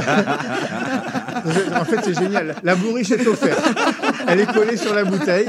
La bourriche d'huître est collée sur la bouteille. C'est, génial. Et en fait, ce coffret s'appelle Reflet de craie et Corail de mer. hein. C'est les, deux mêmes cuvées. Là, c'est issu du millésime 2002, qui est un millésime exceptionnel en, en Champagne. Et il y en a une, en fait, qui a passé euh, quelques temps dans la mer et l'autre qui a passé quelques temps dans votre cave. Et vous pouvez les comparer. Tout et si je vous ai bien écouté, ça veut dire que la corail de mer, on, va euh, sentir un peu plus de, de tranchant, de mordant. Tout à fait. Voilà, un peu plus Tout de fraîcheur. euh, mais c'est vrai que quand on dit euh, plus le côté iodé, ça c'est parce qu'on est déjà conditionné. Parce qu'on regarde la bouteille, on se dit oh, ça vient de Bretagne, donc ça va être Mais, iodé. mais à la base, déjà, je trouve que mes cuvées, euh, on le retrouve, ce côté iodé, ce côté salin. Oui, Hein, oui, c'est oui, oui. C'est voilà, accentué, en déjà, fait. Voilà, c'est- ça va être De accentué. façon, je, vais prendre la, la- la- la photographie hein, avec euh, Carole juste derrière la bouteille. Vous allez voir, c'est une bouteille quand même d'exception. Je ne sais pas s'il va y en avoir des ouvertes ce soir. Vous faites une C'est soirée. tellement beau avec euh, Privé. les, les- les Mais- coraux qui ont commencé à Ah prendre oui. racine dessus. Et, pour l'histoire 2002, c'est vrai que alors j'ai eu deux, deux années qui m'ont marqué dans la dégustation euh, de- des champagnes, c'est 1988 et 2002 parce que c'est pour moi c'est des grandes années, des belles années. En plus. Voilà. Voilà. Donc, euh, Vous vous imaginez, c'est des vins qui ont euh, 20 22 ans là maintenant. 21, l'âge de ma fille. Carole Anaïs, vous restez avec nous. Je vais vous présenter mon maître fromager euh, Adoré. personnel, préféré. Et, vous avez- et- et il a apporté un fromage. Je suis persuadé, il y a un fromage que je vois là.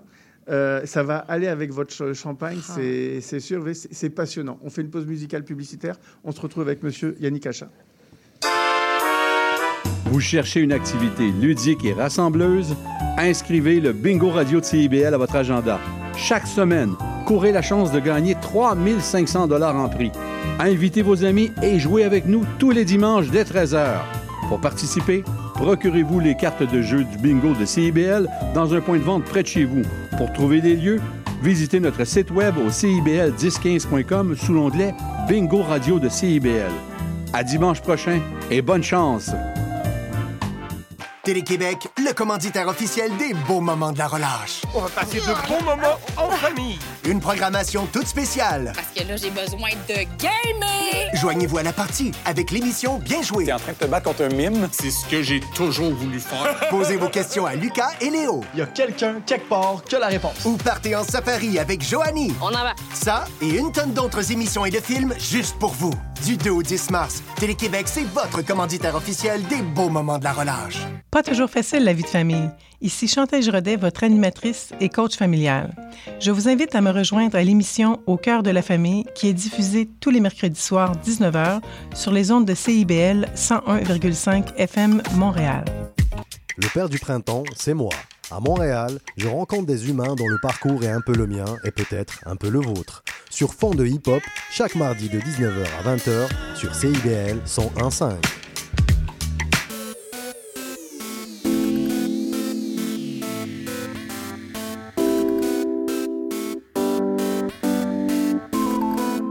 CIBL 101.5 Montréal.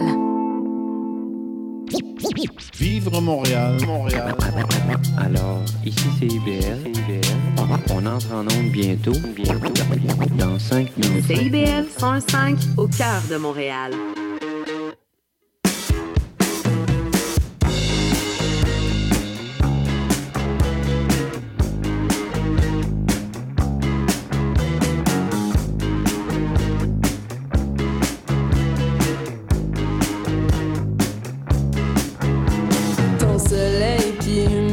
M'éclaire, inondation de lumière. J'en ai bu juste un petit verre, mais ça déborde de mon vase. Sous l'ampoule, je te décèle l'agitation partagée dans la cabane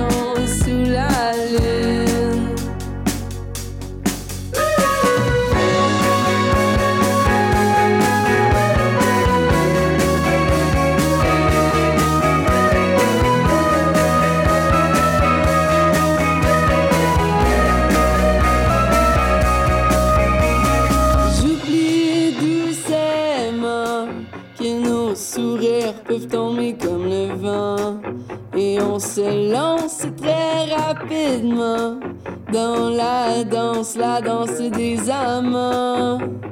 J'oublie doucement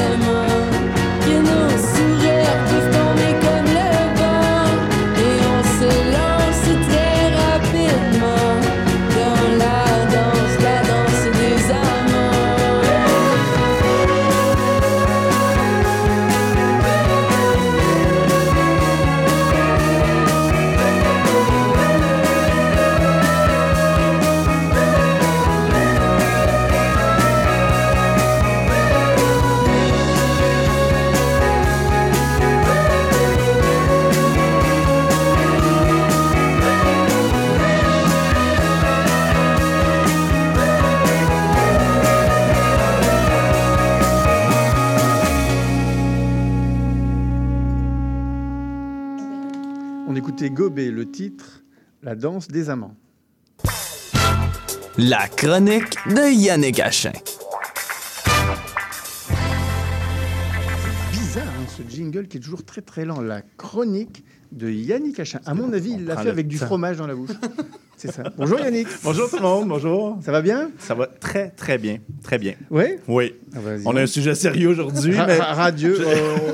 on, va vous le, le rendre moins sérieux. hein, Ouais, vous ouais, inquiétez, ouais. comptez Euh, sur nous, parce qu'en plus, on a du champagne vous. à vous offrir, parce que Carole Doyard est restée avec nous, Anaïs Philippe est restée avec Ouais. nous. Anaïs, d'ailleurs, voulait dire que c'est vrai, chez Opimian, si vous aimez les gros flacons, vous savez, qui, Les qui- produits d'exception, en qui fait, partent de de la bouteille générale. classique jusqu'au Nabucodonosor, bah, vous pouvez en commander, c'est possible, chez Doyard Mahé. Exact. Enfin, chez Opimian, euh, donc euh, vous pouvez Voilà. vous procurer Mais des, jusqu'au des gros Nabu formats, euh, Là, on va jusqu'au Mathusalem. Mathusalem, c'est pas mal. est déjà pas mal, ouais. Voilà, si vous avez un gros mariage, Ouais, euh, c'est alors ça. pas cet été, vous ne l'aurez pas, mais en 2025, vous, vous- vous- vous l'aurez peut-être, vous commandez. Mais de toute façon, vous allez sur opimian.ca pour être membre de, euh, de ce club euh, privé et c'est gratuit. Si vous me rentrez le code MRBull avec un S, Monsieur Bull avec un S, ce sera gratuit pour vous Et alors, je pendant un an. Je comprends qu'il y a des grands formats parce que, sincèrement, ça, c'était vraiment trop Ah, petit. lui, La euh, bouteille est vide, voilà. Elle est vide. C'est certain que c'est pas un vide. 750 ml. ça. Voilà. Euh, non, c'est un non, leurre. euh, euh, Elle est vide. On, vous en a gardé, hein, Yannick. Là, Oui. on, vient, on vient de choper euh, deux minutes de plus à votre chronique. Le titre La disponibilité des laits en saison hivernale et leur impact sur les fromages. Ouais, bon, avant, avant d'amorcer ça fait sérieux. ouais, Là, ça là, fait on sérieux, ça fait sérieux. Euh, juste avant d'amorcer ça, euh, j'entendais ce matin euh, Pascal qui allait parler des, des différents salons. Mhm. Euh, Juste pour faire une parenthèse sur un salon important qui vient de se dérouler à Paris euh, les, les trois derniers jours, 25, euh, 25, euh, 25 Bah, ju- euh, en fait, au c'était 27 ju- c'était février. juste Vous venez de revenir. Oui, Ouais. c'est- et c'était juste après celui du vin. Ah, OK. Bon, euh, comme quoi. Donc, euh, un salon quand même qui est très, très important dans le monde du fromage, puisqu'on regroupe à peu près 15 pays sur ce salon-là. Donc, au niveau, euh, au niveau professionnel, pour nous, c'est très important d'y être. Je n'y étais pas, je, Mhm. je l'avoue humblement, parce que j'avais un agenda trop chargé, mais j'ai délégué quelqu'un chez nous. On n'a pas un job facile, hein, voyager un petit peu comme ça, à droite, à gauche, mais un salon, euh, un salon à Paris qui est important. Puis ça nous permet de voir aussi certaines tendances dans les types de fromages qu'on va retrouver sur le marché, puisqu'on on note vraiment dans les, les, les produits qui, qui au-delà des grands classiques. Comme On- dans le vin, il y a des tendances. On, a, on en fait toujours la promotion des grands classiques, les grandes appellations d'origine protégée, etc. Les nouveautés Mhm. aussi qui arrivent dans, dans, dans les pays comme en Amérique ou euh, peu importe. Mais on voit beaucoup les fromages transformés. hein. On pense tout de suite au brie à la truffe, par exemple, Oh. euh, qu'on connaît. C'est tellement, c'est tellement mauvais, ça. Je comprends Ouais. pas. C'est- surtruffé. C'est surtruffé. Ça marche pas. c'est Ouais. pas- Ben, il y a une tendance à modifier les fromages, à les, à les travailler. On cherche à démocratiser, à, à amener de la nouveauté sur les plateaux. Je pense qu'il ne faut pas s'enfarger là-dedans, dans le sens où c'est- des produits euh, qui, qui recherchent à se renouveler un Oui. petit peu. Euh, puis bon, on amène un peu de nouveauté, des nouveaux accords possibles, etc. On aime, on n'aime pas, c'est pas grave. Euh, L'important, c'est de, de, non, mais je trouve toujours se que la, truffe est mal exploitée. Je trouve Ouais, tous les le cas de la pro- truffe, tous, les, ouais. tous les produits dans lesquels la truffe apparaît, déjà, Ouais. c'est pas de la vraie truffe, euh, sauf exception. Puis c'est toujours, il y en a trop, donc et la truffe vient occulter finalement le, le produit de base. Je pense que quand la truffe est arrivée, puis là, c'est très personnel, quand la truffe est arrivée sur le marché euh, euh, dans le monde fromager où on a fait des assemblages, je pense qu'on a été aux extrêmes où on, on a cherché à marier euh, tout et n'importe quoi. Le marché va se resserrer, puis les, les choses qui sont vraiment intéressantes vont persister dans le temps. Je pense à des pecorino à la truffe où c'est des produits de cuisine qui sont peut-être fort agréables à travailler, mais euh, bon, on ajoute des fleurs, on ajoute des confitures aussi. Il y a beaucoup de, de- de- de- de produits qui sont amalgamés ensemble. Tout ça pour dire que c'est des choses qui sont sur le marché. C'est c'est des produits qu'on va voir aussi dans Mhm. certaines euh, crèmeries, fromageries pour, euh, pour ce qui est du Québec. Donc euh, voilà, c'était juste pour revenir un petit peu sur les, euh, les comptes rendus salon, puisque ça fait partie de notre travail. Et là, si ce sujet, la Oui, disponibilité le des sujet. en saison, euh, vous, vous- vous me l'avez, vous avez sollicité Oui. ce sujet-là? Oui. En C'est- fait- en j'imagine fait- que c'est parce qu'il y a un manque. Non, Non, en non? fait, j'ai refait mes devoirs un petit peu parce que j'étais surpris un peu de voir la disponibilité des différents fromages, surtout en lait de chèvre et en lait de brebis. Historiquement, on avait une période de repos qui était généralisée dans le monde laitier pour les chèvres et les brebis. Euh, et cette période-là était sensiblement toujours la même, où l'ensemble du, euh, troupeau était mis en repos. Euh, et puis, cette année, ou depuis quelques années, en fait, je constatais qu'il y avait quand même beaucoup de disponibilité au niveau des fromages sur le marché, autant en pâte molle qu'en pâte ferme. Et je me suis posé la question, est-ce qu'on a désaisonnalisé ces, mammifères-là, les chèvres et les brebis, comme on le fait pour les vaches, pour avoir du lait toute l'année de façon régulière. on- Désaisonnalisé. Désaisonnalisé, oui. Ça veut dire qu'on perturbe le. Ben, leur, on vient euh, changer le cycle de Ah, mise bas, si vous voulez, là, d'accouplement, de mise bas, pour euh, avoir une espèce de calendrier au niveau du troupeau, pour avoir, euh, là, je dis à peu près n'importe quoi, peut-être trois vaches euh, euh, sur un troupeau de 80, qui- puis ça s'échelonne tout au long de l'année pour avoir Pour avoir toujours du le lait même... régulièrement. Exact, toujours avoir le même nombre de, de laitières disponibles pour la production du lait, puis avoir une constance dans le, le nombre de litres disponibles. Oui, mais en même temps, elles ne mangent pas la Ouais. même chose. Pardon? En même temps, les vaches, ne- comme les chèvres, ne mangent pas la même chose. Euh, Il y, a- y y la mise bas, puis il y a l'alimentation, c'est deux choses. Puis euh, là, je, je vais essayer d'être cohérent dans tout ce que je dis parce que c'est pas simple.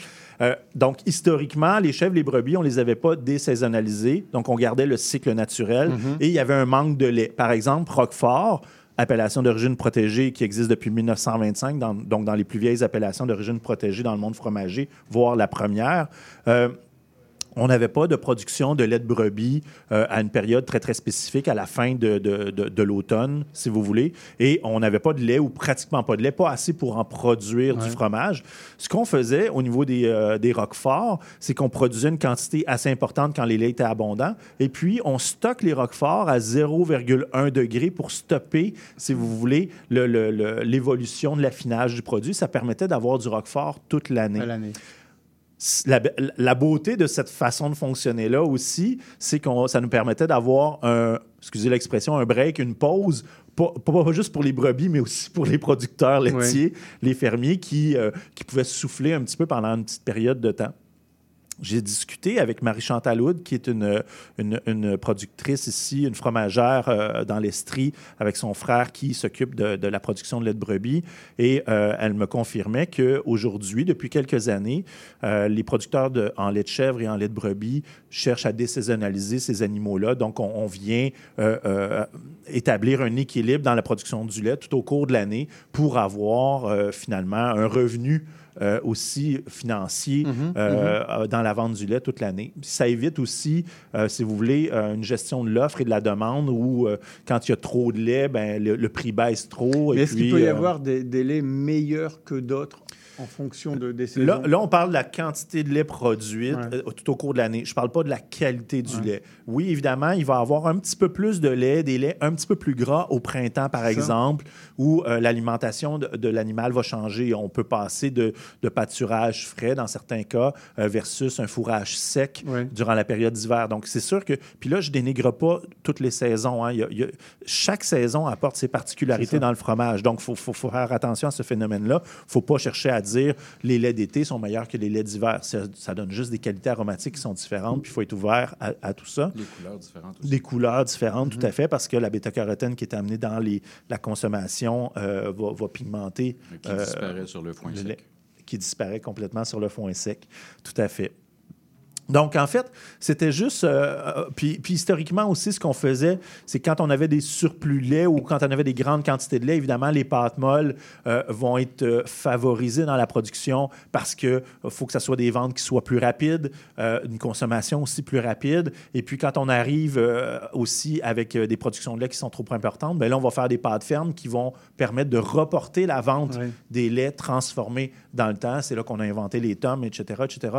Mais tout ça commence à changer par la désaisonnalisation, dans le fond, dans l'équilibre qu'on établit tout au long de l'année euh, dans la production des laits. Donc, mon discours, il y a quelques années, où je disais, bon, on a un petit peu moins de variété dans les fromages de chèvre, dans les fromages de brebis, euh, si vous voulez, à la fin de, de l'hiver, Mhm, euh, en janvier, février, mars, ben, c'est plus vrai, en fait. Et puis, je, me suis, je me suis surpris à mon propre jeu en, en, en- en recontactant des producteurs, en relisant mes notes, puis en voyant que maintenant, l'industrie s'est complètement adaptée pour avoir un équilibre, puis une disons constance. que là, le, le- le problème en matière de fromage, ce qui n'est pas forcément le cas en matière de vin, On parlait des tendances, c'est que vous, vous pouvez, on peut pas comparer un fromage issu d'un lait du mois de janvier et un lait issu Ben du mois de décembre, parce que Ben là, forcément, il y en a un qui est flétri, mort, absolument, et l'autre qui est tout absolument. frais. En tout cas, euh, c'est la différence avec les millésimes dans Voilà. le vin où on peut comparer des millésimes dans le ça. Mhm. fromage. On peut pas comparer. on, peut, on peut comparer peut-être en prenant des notes, en, en étant très rigoureux Oui, dans la démarche voilà. de En se connaissant dégustation. bien. Absolument. Mais alors, j'ai une question, parce que Ouais. j'étais chez un fromager. J'étais pas chez vous euh, hier, je faisais mes petites courses. Ça va, je te pardonne. Et j'ai- failli en acheter, euh, Simon, il va savoir de quoi je parle, euh, les, les- les fameux cheddar gainés de, de cire. Oui. Et là, c'était euh, la Frog. Donc Du là, Babybel on- Oui. de luxe, de luxe. Voilà, de luxe. Bon, ils vendent Ouais. ça d'ailleurs, effectivement. C'est- tout petit. Moi, je fais deux bouchées avec ça et ça vaut 18 piastres. Euh, Est-ce que eux ont un potentiel de, de, entre guillemets, pas de garde, mais de conservation plus grand que, euh, que, que d'autres cheddar que tranchés Sous prétexte qu'ils sont tout petits. Oui, il y a un beau potentiel. Est-ce qu'il va évoluer? Euh, J'ai pas de preuve à l'appui, mais ça évoluera pas beaucoup, si ce n'est que... Mais je peux garder quoi? Deux une- mois? Une concentration de... Ah oui, aisément. Ah ouais? Ah oui, oui, oui, oui. oui. Bah, si vous en faites Aisément. deux bouchées, ça t'offrera pas deux mois. hein. Je, je crois pas qu'un fromage t'offre deux mois chez vous, euh, Guénaël. Non, mais, c'est vrai, on est des c'est- gros, c'est- ouais. Euh, donc, juste pour finir sur cet euh, aspect saisonnalité, donc euh, qu'on peut, euh, qu'on peut euh, m- notre perception peut changer. Évidemment, là, on va s'adresser à l'alimentation des animaux. Là, on va s'adresser aussi euh, au changement aromatique des produits sans dénigrer aucune saison. Puis, ce qui va faire aussi des différences euh, maintenant, et ce à quoi on va beaucoup s'attarder de plus en plus dans le monde laitier, puis la qualité des fromages, c'est les races laitières. Mhm. Euh, Parce qu'il y a des trop- races qui- Trop longtemps, qui on a juste parlé de la brebis, de la chèvre, de la Ouais. vache, mais aujourd'hui, un peu quand on- comme dans le monde du vin où on attribue beaucoup d'importance aux cépages, les assemblages, etc., euh, les races laitières ont une- sont d'une importance capitale. Et, euh, Il y en a qui fournissent, il y en a qui fournissent moins. Absolument. La plus grande laitière dans le monde de la vache, c'est la Holstein. C'est Mhm. connu à travers le monde. Euh, après ça, on a des races laitières qui sont euh, moins... euh, allemande, elle, hein? Moins importantes. Ou néerlandaise? Euh, euh, ouais, euh, oui, par- Hollande. par là. euh, Par là. allemande. Ouais, par là-bas. C'est la blanche et noire, ça? Euh, non, non, non. les couleurs. Euh, après ça, ben, évidemment, euh, des races, on en a déjà parlé ici, la Suisse Ouais. brune, la canadienne aussi, qui est une race spécifique ici là, pour, pour le terroir. Voilà. Le- le- Ça va être la même chose dans les brebis, hein, les Lacones, les East Friesian, des, des races spécifiques. Euh, la chèvre, la Sanen, qui est la plus grande productrice, euh, productrice en termes de quantité de lait. Mais on retrouve d'autres races, l'Alpine, euh, euh, la Mancha aussi, qu'on a au Québec, Ah. qui vont donner des qualités de, de espagnol, euh, exact, exact, exact. La Ok. Togambour, qui serait Alors, suisse aussi. Yannick, pour- Oui. je ne sais pas si c'est pour. il- temps, là, non, bien ou- sûr, non, mais alors, pour- Ouais. pas de pause musicale avec la chronique de Yannick Cachin, parce que c'est. Moi, j'adore ça, c'est passionnant, on peut poser des questions. Mais pour illustrer cette chronique, Ouais. comme d'habitude, vous nous avez apporté un plateau avec euh, trois fromages à découvrir, Ouais. disponibles actuellement, c'est pour ça qu'ils sont là. Alors, je ne sais pas si on va encore les faire à l'aveugle. Il y a, alors, je le dis à nos auditeurs, il y a apparemment euh, un fromage assez crayeux euh, avec une croûte fleurie. Il y a une sorte de tome, donc là on est sur une croûte naturelle. Et enfin, euh, je, je- monsieur le professeur, vous me corrigez. hein. Et puis il y a un bleu, donc une pâte persillée. Ouais. Euh, à vue comme ça, lui, je ne le sais pas. Bon, là, c'est un bleu. Pff, vous avez parlé de a Roquefort. Est-ce Simon que- qui s'est lancé sur le bleu d'Écosse. C'est Ouais, pas un je- Roquefort, tout C'est simplement intéressant. Non, Non? c'est pas un Roquefort. Bon, Très euh, intéressant. L'Écosse. L'Écosse Écoutez, je trouve que votre analyse, elle est bonne parce que caractéristiques visuelles ressemblent à ces deux grandes appellations qui sont Roquefort et Bleu d'Écosse. Vous Ouais. avez tout à fait raison. Mais non. Là, si, si vous voulez qu'on commence par euh, l'autre extrémité, c'est comme vous voulez. Moi, je commence par le plus relevé. On y va? Ah, pas- on se pas- lance? Non, non, non. Moi, moi, je voulais commencer à goûter Ouais, celui-là. parce que-. Non, pourquoi? Parce qu'on a encore du champagne. Non, Ouais. on Ca- en a Ca- plus. Carole, euh, si, si, moi j'en ai encore dans Bah mon oui, verre vous, vous en justement. avez encore. Mais parce que je vous l'ai dit tout à l'heure, hein, il y avait du, fromage, il fallait prévoir, Pascal. Et, euh, et- et- non, mais, mais- mais je vais vous le faire sentir parce que Carole est avec nous, Carole Doyer est restée avec nous. C'est la cuvée empreinte. Euh, ça sent le chablis. Parce que là, là, évidemment, le, le vin a respiré, euh, l'effervescence, elle est, elle est plus maigre que tout à l'heure, et c'est fou. C'est un chablis. Euh, vous avez le droit de sentir, mais pas de tremper vos, vos lèvres. Non, non, Guénaël.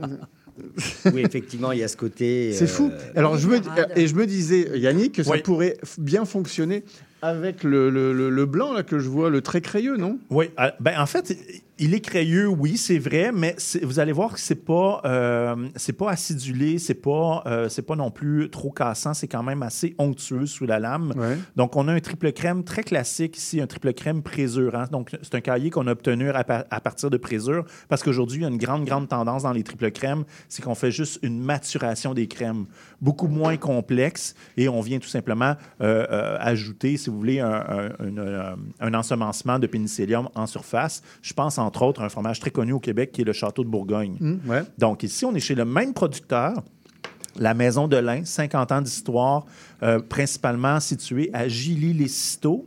Donc on est... À côté de euh, l'abbaye de Citeaux? On est à côté de l'abbaye de Citeaux. En fait, c'est l'autre côté de la rue. D'accord. Tout simplement. En fait, l'autre côté de la rue. Ouais, la rue, c'est un peu large au niveau de l'abbaye de Citeaux, mais c'est tout près, en fait. C'est à quelques minutes.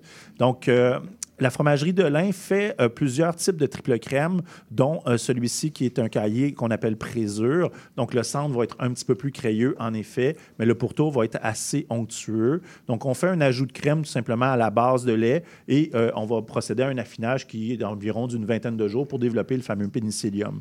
Donc, vous allez être sur des notes de beurre systématiquement. Ah, le côté champignon, champignon de Paris, c'est fondant, Mm. c'est- c'est onctueux.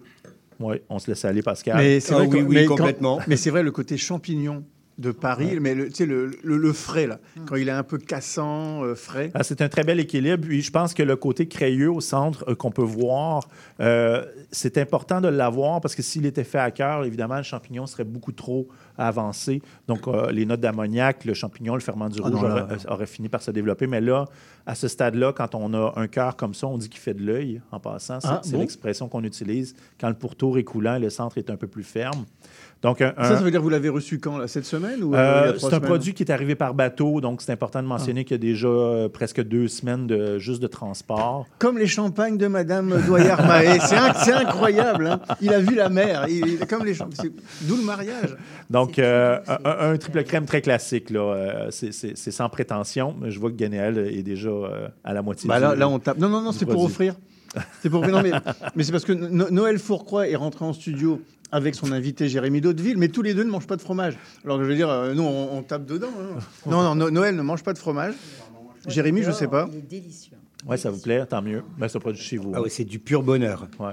C'est tout simple, c'est sans prétention, c'est gourmand, il faut taper dedans, il ne faut pas chercher à le conserver. Le deuxième fromage, euh, je vois que ça, ça- ça a suscité des curiosités, Ah, des attends, interrogations. là, Moi, il faut que je goûte parce que des fromages comme ça, il y en a, il y en a beaucoup. Il y en a beaucoup. Non, mais je veux dire qu'ils ressemblent avec. euh, OK. Pas dans la forme, parce que là, je vois que c'est une Ouais. petite meule. Je t'écoute.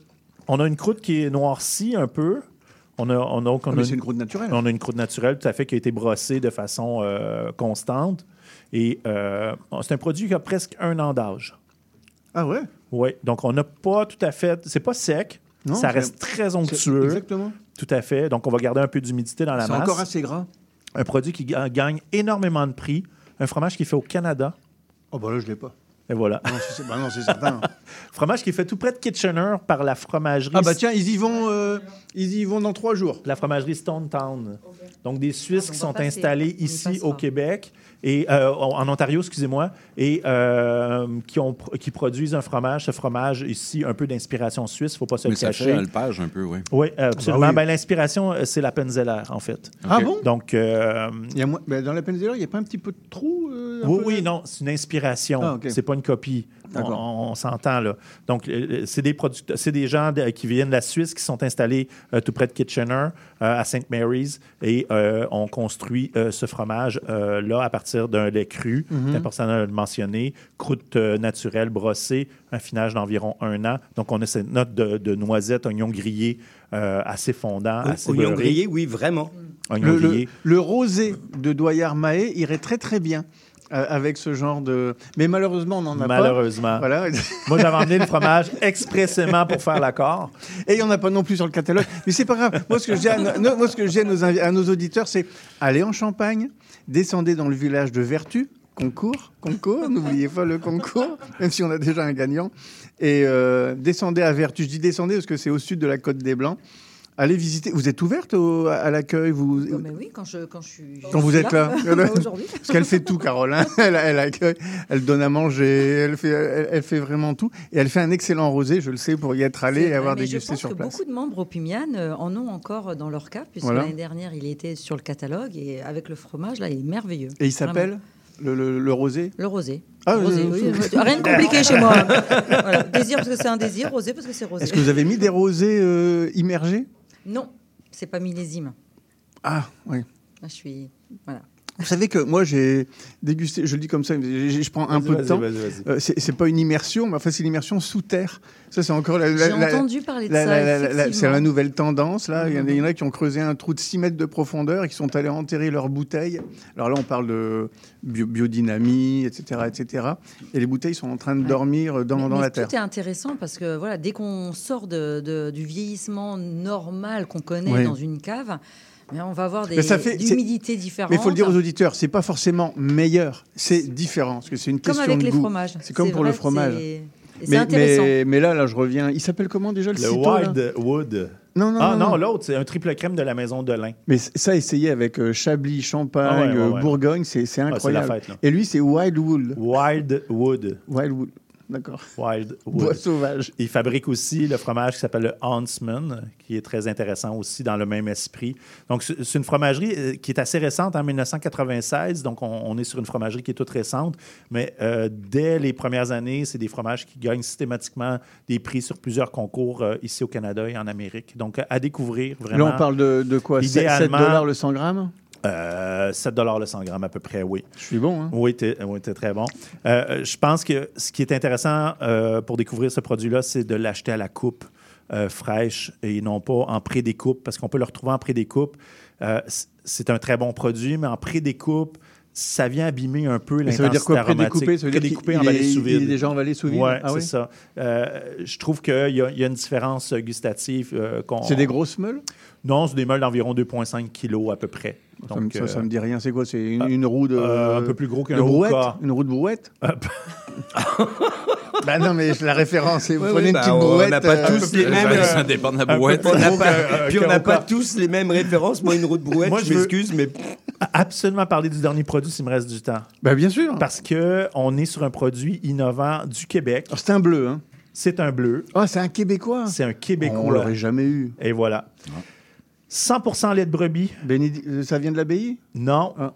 T'as encore une chance? Euh, bah, il- bah, il- non, Elisabeth. Ah, si vous le Elisabeth- trouvez, messieurs, là. Élisa- euh, Qu'est-ce qu'on a? On, on- on a un abonnement gratuit, fromagerie Le bleu H1 pour toute l'année. Euh, bah non, mais ça, non, puis s'il est nouveau, euh, qu'est-ce qui fait du bleu? Qu'est-ce qui- qu'il est bon. C'est le grand rêve d'une d'une productrice importante. Je l'ai mentionné tout à l'heure, donc c'est pas un concours puisqu'il n'y a pas de prix associé. Marie-Chantal Houd, on est à Racine dans l'Estrie, qui fait le Zachary Cloutier. Ah oui Donc, un de ses grands rêves à Marie-Chantal, c'est de fabriquer un bleu 100% lait de brebis. Et c'est fondant. hein. Samu- Super bon. hein. Samuel le Bleu. Donc, Samuel qui fait référence à deux, deux, deux euh, personnages. Euh, Un qui euh, fait référence à Samuel de Champlain qui a accompagné Zachary Cloutier, qui est l'ancêtre de Marie-Chantal. Donc, elle voulait faire un clin d'œil. Mais je pense que son coup de cœur émotif pour Samuel, c'est le nom de son petit garçon. Donc, euh, elle a voulu Ben, tout simplement je sais pas si elle souligner. nous écoute, mais vous lui direz que c'est. Moi, je, je suis très étonné. crémeux. C'est fondant Hmm. et c'est c'est éton- c'est du brebis? C'est du brebis C'est vraiment- 100 Parce que généralement, le brebis, c'est plutôt cassant, puis ça va chercher un petit côté. euh, On a, on a ici une grande, une grande productrice, une grande fromagère Alors, du Québec. C'est génial. C'est euh, c'est- ce qui donne. Ce que j'aime beaucoup de Marie-Chantal, c'est qu'elle va aussi sélectionner les produits qui vont être mis en marché. Un produit qui n'est pas à son goût euh, ne sera pas mis en marché. Ça, c'est une grande qualité chez, euh, chez un fromager, une fromagère, où on- on- il y a une présélection avant la commercialisation. Puis ça, je pense que c'est. euh, on le voit ici, le produit est parfait. Euh, une légère pointe de sel. Ouais. Vas-y. Ben, moi, j'aurais mis un peu moins de, de Roqueforti. Pénicilline Ok, Roqueforti. Je ok. trouve qu'il y a- il y, a un peu- Bon. il y a un peu trop de bleu dedans. Il y aura peut-être une deuxième version au bleu, ça- à- sous un autre nom. C'est bon, après, il faut aimer. Non, mais, moi, je trouve euh, ça très bien, moi. Mais il est bon, hein. Je- Ben, Moi, je je pense que ça va plaire aux amateurs. C'est un, bleu qui est assez classique. Euh, on est sur la race East Friesen ici Pour les dans vrais amateurs de avec bleu, la quoi. lacone aussi un petit peu. Oui, mais un vrai grand bleu là, du Québec. Donc, euh, le Samuel le bleu, donc euh, lait non pasteurisé, donc un lait thermisé ici, 100 lait de Les brebis. non pasteurisés. Ouais. Et Donc, à découvrir, vraiment. Petite quantité, ça. Petite quantité euh, dans les fromageries de spécialité chez nous, chez Yannick Fromagerie, évidemment, parce qu'on on essaie de travailler. euh, Ah, vous le avez l'exclusivité? Non, non, non, j'ai pas la prétention d'avoir l'exclusivité, mais c'est des quantités qui sont très limitées, en effet. Euh, puis c'est un produit qui est en- dans sa première année, si vous voulez, de production. Donc, beaucoup d'ajustements. Euh, euh, elle me répondait ce matin, justement, que la, la pointe de sel, elle cherche à la diminuer un peu pour laisser plus de place euh, Oui. au produit, parce que le sel vient annihiler Ah ouais. un petit peu tous les, les arômes. Donc, il y a beaucoup d'essais, mais elle ne nous prend pas en test. C'est-à-dire qu'elle va, elle va qualifier ses produits, elle va grader ses produits, puis elle va commercialiser les produits qui sont les plus En intéressants. tout cas, on a adoré tous ces fromages parce qu'il en reste quoi, un tiers de À chaque? peine. Je vois que les gens arrivent avec leur couteau maintenant. Hein? Avant, j'avais ici avec que des tire-bouchons sur Ben, la table. Maintenant, on a des couteaux. Ben, ils reçoivent la feuille de route. Vous avez hein, changé, messieurs. Ouais, ça. Moi, en fait, il fait les deux, mien. fait les deux, Merci beaucoup Yannick plaisir, Et Comme toujours, vous plaisir pouvez le monde. réécouter la chronique en allant sur euh, les, les podcasts, les balados euh, du, du site internet CIBL1015.com. N'hésitez pas, on fait une pause musicale et publicitaire et on se retrouve avec l'invité Noël Fourcroy, Monsieur Jérémy Daudeville, qui va nous parler du millésime 2023 au Québec. Vous cherchez une activité ludique et rassembleuse? Inscrivez le Bingo Radio de CIBL à votre agenda. Chaque semaine, courez la chance de gagner 3500 dollars en prix. Invitez vos amis et jouez avec nous tous les dimanches dès 13h. Pour participer, procurez-vous les cartes de jeu du bingo de CIBL dans un point de vente près de chez vous. Pour trouver des lieux, visitez notre site web au cibl1015.com sous l'onglet Bingo Radio de CIBL. À dimanche prochain et bonne chance! Qui a dit que la vie professionnelle se terminait dans la soixantaine? La conciliation travail-retraite, c'est possible. Beaucoup d'employeurs ouvrent leurs portes aux travailleurs expérimentés. Et de plus en plus de travailleurs expérimentés poursuivent leur carrière à leur rythme. L'expérience a de la valeur. Profitez-en. Pour en savoir plus, informez-vous dans un bureau de Service Québec ou rendez-vous sur la page québec.ca barre oblique travailleurs expérimentés. Un message du gouvernement du Québec. Puis Ludovic, c'est comment de jouer au hockey avec son père? Au début, papa comptait tous les buts. Mais au bout d'un moment, il s'est fatigué et il est tombé par terre. Et puis là, j'essayais de passer devant Le la plaisir de bouger, ça s'entend. Un message du gouvernement du Québec. Puis, Sarah, comment on se sent après une bonne randonnée? Très. Très contente. Ah, ça fait du bien. Waouh, la vue! Le plaisir de bouger, ça s'entend. Un message du gouvernement du Québec. La devise qui nous soutient n'est plus Québec, je me souviens. On va hurler et déconner pour dénoncer la société avec nous. Souvent ça dégénère.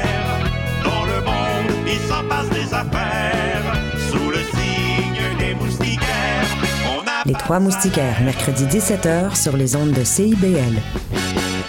CIBL. CIBL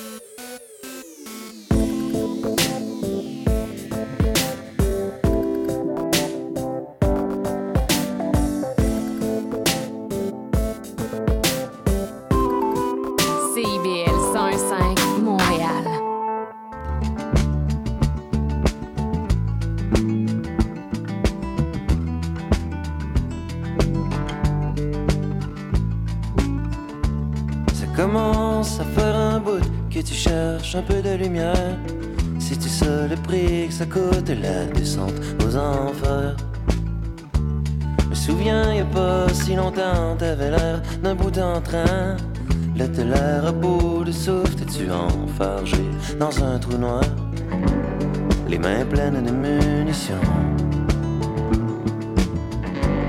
Et le cœur qui part en guerre les yeux à ciel ouvert. Pour le moment, ça fait belle affaire, ça fait ton affaire. À force de regarder parler de vive voix sans faire de malheur des tours. Les étoiles brillent pour ceux qui savent où pencher la tête. Non, je suis pas inquiet pour toi, je te vois déjà là-haut devant un lever de terre. Les mains pleines de munitions. Et le cœur toujours en guerre.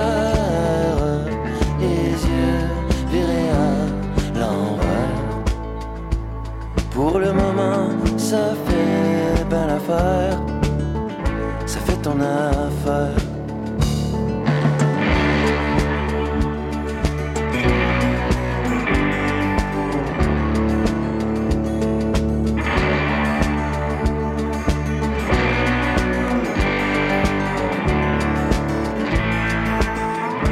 Ça commence à faire un bout que tu vois plus trop trop clair. Vraiment ça que ça goûte un mot vrai calvaire? Te pousser ta loque, te taper ta traîne, de au moins ton mal de bloc pour te rappeler la veille. Les mains pleines de munitions et le cœur toujours en guerre,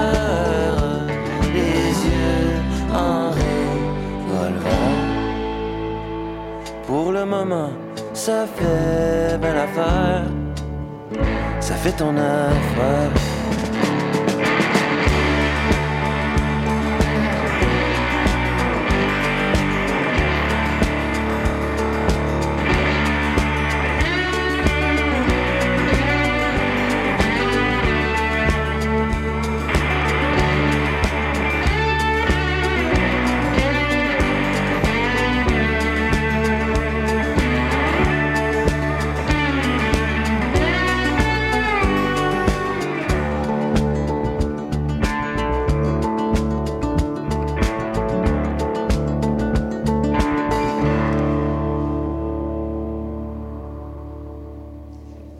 On écoutait Alex Burger, le titre Ça fait bien l'affaire.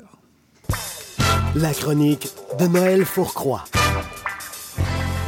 Bonjour Noël. Bonjour. Gaël, ça va bien? Oui, bien, bien, bien. Sous le Euh, soleil? J'avais du fromage pour vous, mais je sais que vous ne pouvez pas en consommer. Je n'en consomme pas beaucoup, non, effectivement. Voilà. Moi, c'est peut-être une petite. Et c'est tant mieux pour nous, hein, Pascal. On va- on va pas se plaindre, hein, euh.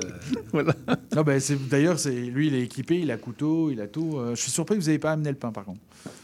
Non, parce que le fromage, ça se mange sans pain. Ah bon, voilà. Bah, en tout cas, là, le plateau, il est bien. Ah oui, bah, je vois que Simon termine. Simon aussi a amené son couteau, hein. il y a Simon Ben, qui- la dernière fois qu'il est arrivé avec son époisse, on n'avait pas de couteau, on en avait dans les, Donc avec les doigts, on en avait derrière les oreilles. on est prévoyant.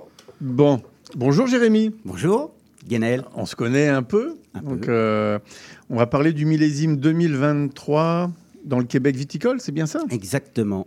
Donc, euh, parce que c'est ça, en fait. Bon, alors première question, moi je vais, je vais entamer. Déjà, je vais un peu, on va peut-être présenter Jérémy, parce Ouais, que oui, c'est vrai. Jérémy, il faut J'allais savoir. dire, il ne se présente plus, mais, oui, quand non, même. il faut quand, Quand même, le présenter parce qu'il y a, il y a- il y a- bon, il a été, vous êtes parmi les personnes qui ont été le plus nommées, je pense pratiquement à chaque fois à ma chronique ou, ou régulièrement, Mhm. parce que bah, vous êtes conseiller euh, pour onologique, donc tout ce qui est, euh, bah, on va dire, de l'ono-conseil, comme on appelle, euh, au niveau d'un un bon nombre de producteurs au Québec, et dont beaucoup sont déjà venus ici. C'est quoi, que- pratiquement voilà. un tiers, non, des, des- producteurs de, de- de- Non, non, non. Moins je, je pense qu'en tout, ben, euh, si, on, si on parle du nombre de producteurs qui ont un permis de production artisanale, mais que ça soit aussi bien dans le vin et dans le cidre, qui sont les deux plus grosses productions. euh, Il y en a combien, d'ailleurs, je- je, savez je- pense qu'on est, on n'est pas loin de, de 300, 350, Ok. voire 400. Euh, donc euh, non, c'est pas un Il y a tiers. euh, 160 aujourd'hui licences officielles de vinification, de, pour les vins. de- de vin. 160, il doit y en avoir facilement 150, 160 aussi pour les, pas euh, pour les, ouais. pour les cidres. Et vous, vous euh, travaillez quoi, avec une cinquantaine de, de bah, euh, on a différents, différents types d'accompagnement. Il y a des accompagnements euh, complets, on va dire, qui sont euh, des visites régulières, des dégustations, euh, même aussi avec euh, ce qu'on va appeler un forfait d'analyse œnologique avec le laboratoire. Euh, et puis ça, ça c'est à peu près, une- une- je dirais, 15, 15 à 20 producteurs. Avec un encadrement complet. Après, il y a d'autres producteurs avec qui on a des réunions, des discussions sur des, des décisions stratégiques sur parfois euh, comment se passent les cuvées au cours de vinification. euh, donc, euh, Ah, D'ailleurs, j'ai- j'aurais une question tout à l'heure par rapport à ça. Mais je vais laisser justement, Noël et donc, donc vous avez donc en, euh, un diplôme d'ingénieur agronome et qui vous avez confirmé en termes d'onologie, si je comprends bien. Oui, exactement. Alors, ingénieur agronome, donc c'est en France. Ici, on dirait agronome. Mais ingénieur agronome, ça a été euh, ouais, une partie des études et euh, généralement deux années qui sont euh, génériques. Puis la troisième année, on se spécialise. Moi, j'étais à Montpellier. La spécialisation à Montpellier, elle est principalement viticulture œnologique. J'aurais pu faire autre chose parce que c'est arrivé petit à petit, je dirais grâce à Montpellier où on était entouré de vignes. Et je me suis dit, bah, tiens, je vais faire la spécialisation en troisième année d'agronomie, viticulture, œnologie. Et à. Montpellier, elle se couple avec le diplôme d'œnologue.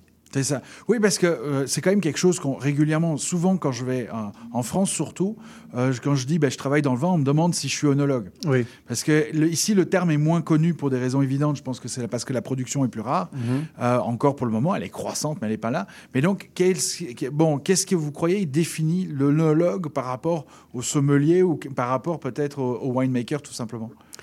Très bonne question. Bah, euh, Vis-à-vis du sommelier, je dirais déjà, mettons-nous par rapport à la bouteille qui est euh, conditionnée, qui est obturée avec un bouchon, avec une capsule. euh, le sommelier, grosso modo, hein, il est expert à tout ce qui se passe après. Oui.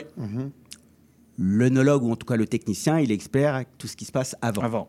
Alors, euh, entre un petit peu avant et un petit peu après, ces deux métiers, quand même, sont de plus en plus complémentaires aussi. Après, le vinificateur, généralement, c'est donc celui qui fait le vin et qui, généralement, fait le vin au niveau pratique, c'est-à-dire qu'il va utiliser des pompes, il va utiliser des boyaux, il va faire des soutirages, il va presser, il va utiliser un pressoir, il va utiliser toutes sortes d'équipements pour l'élaboration du vin.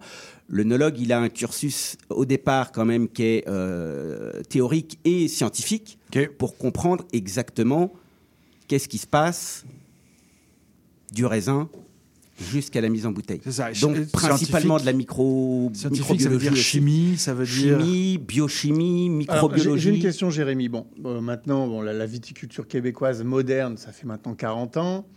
Euh, de plus en plus de, de- de- de producteurs. Bon, maintenant, ça, ça a tendance à ralentir là un peu pour plein de facteurs.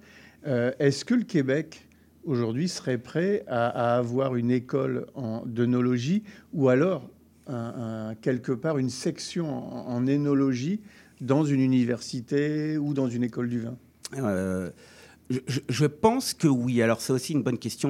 Nous, on y avait pas mal réfléchi en tant qu'œnologue, en tant qu'association canadienne des œnologues aussi. Euh, L'ennui d'avoir un cursus complet en œnologie, imaginons un Il y en a diplôme. en Ontario. Il y en a en Ontario, mais ils, ils fournissent pas. euh, Enfin, je veux dire, après, là, c'est des. euh, c'est des particularités euh, de, de, de diplôme. Elle n'est pas reconnue pour l'instant par l'Union internationale des œnologues. Mais euh, l'idée d'avoir une école et donc d'avoir du financement pour une école, c'est que les forces vives qui en sortent restent dans le pays ou la province Ah oui. Qui euh, leur a fourni ce diplôme-là. Pour l'instant, je pense que si on avait la chance de former des œnologues québécois, je pense qu'il y aurait peut-être 1% qui resterait pour l'instant au Québec. Non pas que le Québec n'est pas intéressant, absolument pas, Mhm. mais il y a tellement d'autres choses à découvrir. Euh, Et même en termes de salaire, je pense que pour l'instant, comprends. euh, ça serait plus compliqué. pas encore le plus- Donc, euh, éventuellement, des modules avec des écoles d'œnologie internationales qui viendraient faire Ouais. un module au Québec, parce que notamment le Québec, ils sont assez, on est assez, assez costaud au niveau, par exemple, microbiologie à, à- à l'université Laval, à, à Québec et tout ça. Euh, L'université de Trois-Rivières aussi a des modules assez intéressants au niveau, Mhm. euh, je crois, microbiologique, euh, biologique. Donc, ça serait, je pense, un des modules qui pourrait être super intéressant où il y aurait euh, des écoles, je sais pas moi, espagnoles, italiennes, françaises. faire des qui viendraient- partenariats, en fait. Exactement. Et là-dessus, euh, on a quelques discussions qui ont commencé, mais ça peut être long, mais il y, a une- il y a un dynamisme ici. Et, et- là, c'est intéressant ce que vous avez noté. Donc, il pourrait bouger. Parce que est-ce que vous, vous avez travaillé en France avant d'arriver au Québec? Ah, Vous avez travaillé au Liban aussi, je pense? Exact. Et donc, est-ce que vous pensez que cette culture était très importante avant d'arriver au Québec, par exemple? Un œnologue, pour vous, a besoin de s'ouvrir la tête? Bah, c'est- c'est c'est- c'est toujours mieux, besoin, c'est pas une des conditions obligatoires, mais, mais, mais euh, je veux dire. euh, un c'est enrichissement. C'est un enrichissement. Et puis, euh, euh, euh, je, je- je pense que l'avantage avec, en ce moment, les marchés qui deviennent beaucoup plus pas compliqués, mais qui changent, la façon de boire, la- le, le- le type de vin qu'on consomme, bah, c'est sûr que si on a une ouverture un peu plus internationale, on arrive à, à devancer un petit peu parce que le, le vin et ses consommateurs, ça bouge.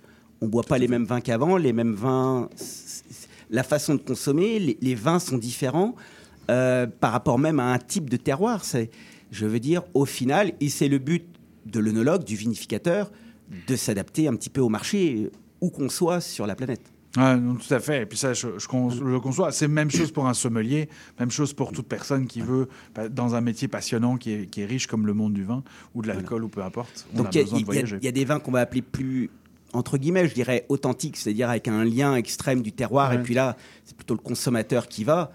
Mais quand on regarde la majeure partie des vins, c'est parce qu'on a vu qu'il y avait un changement de consommation.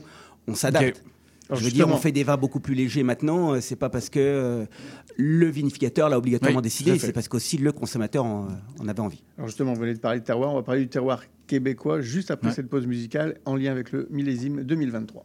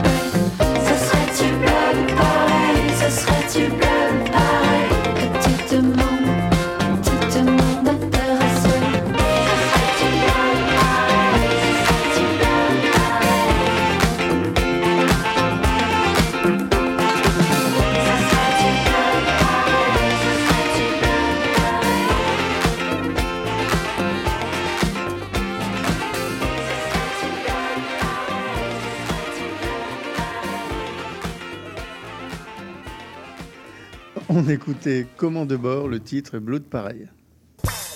La chronique de Noël Foucroy. L'invité de Noël, c'est Monsieur Jérémy Daudeville, Daudeville, pardon, d'Hauteville, pour nous parler du millésime 2023 au Québec. Alors un millésime comment? Précoce, euh, toujours plus précoce comme d'habitude, ou alors euh, pas du tout? Bah, bah, ça, ça a été un millésime compliqué. Au niveau, euh, au niveau de, la, de la vigne, au niveau, euh, au niveau du- des, des cycles végétatifs, parce que je ne sais pas si vous vous souvenez, mais printemps euh, 2022, tout se passe bien, on a des, des- des- des- des belles températures euh, en avril, on a du beau soleil, la neige a fondu rapidement.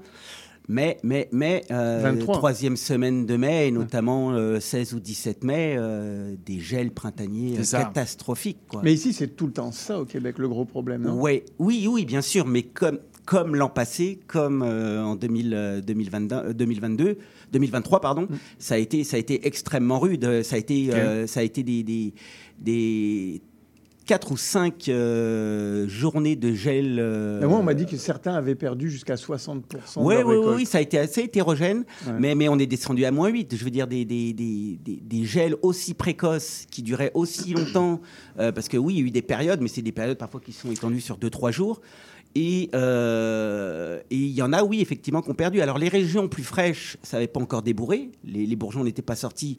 Donc, eux sont passés au travers de, de ces gels-là. Mais il y en a certains où, euh, justement, avec le mois d'avril, qui était euh, relativement beau, précoce et tout ça, euh, on était beaucoup plus avancé que d'habitude. Mhm. Et donc, il y a eu des gels, des gels Mais meurtriers. c'était tout surtout dans le sud, parce que là, c'est là qu'il faut se rendre compte aussi que le Québec est une petite région en termes, on a 1000 hectares, mais que la surface, allez, je veux dire, de toute la région, euh, entre Québec, le nord et euh, le sud à Denham, on a des, vraiment des climats différents. Ah oui, oui, c'est sûr qu'on peut pas parler d'un, de, de- on peut parler d'un terroir général, Nord- mais après il y, a des- il y a des grosses, grosses différences, surtout en termes de température. C'est ça. ouais.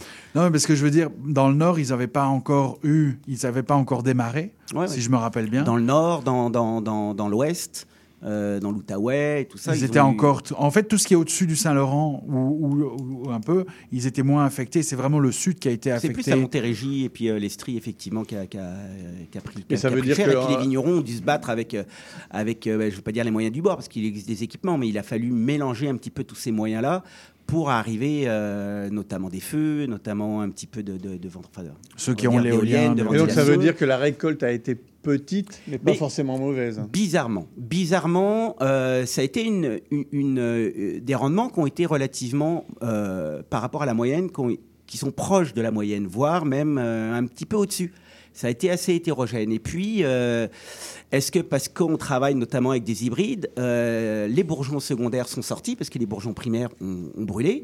Et généralement, sur les bourgeons secondaires, on a moins de récoltes et généralement moins qualitatives. Mais malgré l'été qui était très moche. Oui, parce qu'il a très énormément plu. et énormément plu, mais on a eu un mois de septembre qui a été extrêmement beau et qui a sauvé. Qui a sauvé le millésime. Je dirais part. encore une fois de plus, ou en tout cas qui fait le millésime, c'est souvent le, le mois de septembre, on dirait, qui, qui- qui arrive à, à, Je dirais même gérer un petit peu le millésime. Pour moi, cette année, c'est la preuve que comme quoi l'automne peut sauver un millésime. Ah oui, on peut dire ça comme ça, qui, qui, qui- qui peut sauver bah, l'automne. C'est c'est, euh, Fin- début- on est fin encore, d'été, fin On est d'été. encore en été, mais La rentrée- mais- la rentrée scolaire. Voilà, La rentrée scolaire a sauvé le millésime. mais mais euh, honnêtement, et puis en termes qualitatifs euh, de maturité et euh, de rendement, je veux dire rendement à la sortie du champ, on était euh, très bien. Mais il y a- il y a enfin très même- bien, on était bien. Mais il y a des cépages qui ont davantage morflé que d'autres? Pas nécessairement. Ah non, même pas C'est vraiment des zones, euh, les, les- les- les zones où se trouvaient les, les- les- les vignobles. Euh, après, malheureusement, ce qui s'est passé, c'est notamment avec l'été pluvieux, il y a eu un peu plus d'attaques, notamment de champignons, il y a eu des attaques de pourriture, Ouais. et on a eu euh, un, ce que j'appellerais un, un flétrissement des baies un petit peu prématuré. C'est-à-dire qu'on aurait voulu attendre avant de récolter, mais parfois on avait un flétrissement des baies, donc il faut se dire, bon, bah, si j'attends trop, bah, de toute façon, j'aurai pas de jus. Donc, en termes de, de- de nombre de raisins, on était, on était bien, mais en termes de rendement en jus, on était plus bas. Mais est-ce qu'on peut dire qu'il y que avait le moins de jus nord, dans les raisins tout à l'heure, euh, Noël disait le nord, ça a peut-être été plus facile euh, en, avril. Est-ce que ça veut dire que ça a été une meilleure récolte au nord du Saint-Laurent qu'au sud? C'est-à-dire ceux, par exemple, de Oka, ça a été plus facile pour euh, Oka que Je pour dirais pas, non, je dirais pas nécessairement parce qu'il y a quand même, comme le dit Pascal, on a eu un été qui était très pluvieux, qui était ch- chaud, pluvieux, humide. Euh, C'est très les pires peu, Très peu conditions. d'en- d'ensoleillement, donc là aussi euh, au niveau. au niveau L'île d'Orléans, elle a été épargnée comme d'habitude ou euh, Ben, c'est- hum, l'île d'Orléans, ouais, c'en est. Bien sûr que eux, ils sont beaucoup moins touchés par Mm. les gels, mais, mais je veux dire, l'été, il a été pourri au Québec partout. Donc tout le monde a été touché de cette façon-là. Il a été pourri en termes d'ensoleillement, il a été pourri en termes de pluviométrie. Donc en termes d'attaque de champignons et autres, ça a été euh, un peu Pour partout. tout ce qui était champignons et autres, c'est surtout ceux qui sont biologiques, du coup, qui ont peut-être Pas plus nécessairement, super. non, non. Tout le monde a été touché. Ça a été rudement touché partout quand même. OK. Donc ça, c'était vraiment... Et puis alors, on a eu cette dose de chaleur salvatrice. Et surtout, Chaud, ça a été sec. Sec, ensoleillé. Donc ça a permis de rattraper pas mal de retard. Et, et alors, vous avez parlé de flétrissement. Donc ça, j'étais très surpris. Est-ce que, parce que si on a beaucoup d'eau, normalement, le sol est quand même gorgé d'eau. Donc on peut avoir ce syndrome malgré tout de Ouais, flétrissement. ça, il va falloir le comprendre un petit peu au niveau agronomique. OK. Alors, certainement que la pourriture a dû jouer. OK. Je veux dire, euh, il y a eu, euh, il y a eu, Il y a eu petits- beaucoup de il y a eu protectrices, des j'imagine? lési- Il y a eu un peu de, le- de lésions.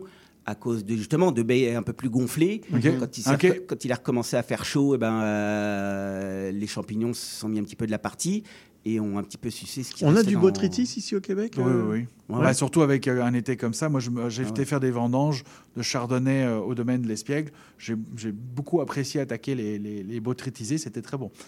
C'est ça, ouais, on peut les manger. que, euh, Ouais. Alors attention, botrytis ne veut pas toujours dire. euh, dans, dans la plupart des cas, ça veut plutôt dire mauvais que bon. Je Ouais. dis Ah pas ouais par rapport à l'espiègle. hein. Non, non, mais là, c'était plus de c'était la pas non pourriture plus. grise Mais voilà. la pourriture noble. Ouais, voilà, c'est ça. La pourriture noble, il faut des conditions qui sont euh, extraordinaires. C'est pas la pluie qui va amener la pourriture noble Voilà. en général. C'est généralement un petit ruisseau.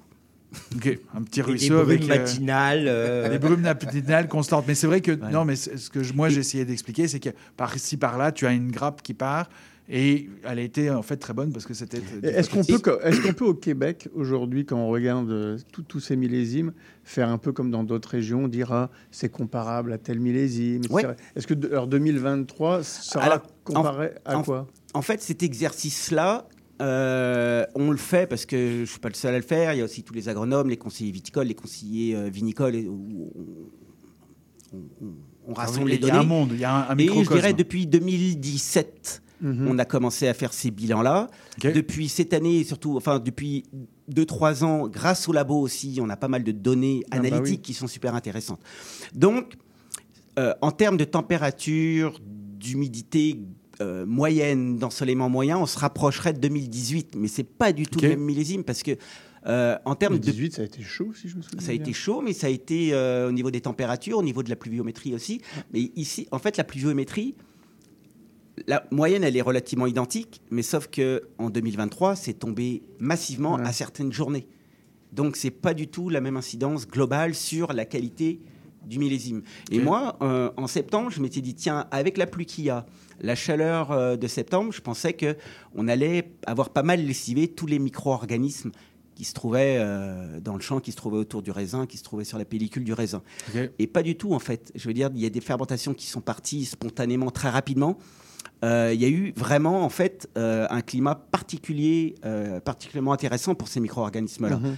Les bons et les Et mauvais. moins bons. C'est-à-dire que on a eu notamment des montées en volatile sur certains vins, certains cépages qu'on n'a pas bien compris, alors que tout se passait très bien. Et il y a certaines cuvées, Ah ouais. en particulier, où après, en cours d'élevage, d'un coup, des montées en volatile, peut-être certainement dues à des bactéries acétiques, qui se sont très bien senties euh, et qui étaient euh, en silence euh, lors des fermentations alcooliques, malolactiques, et qui se sont réveillées.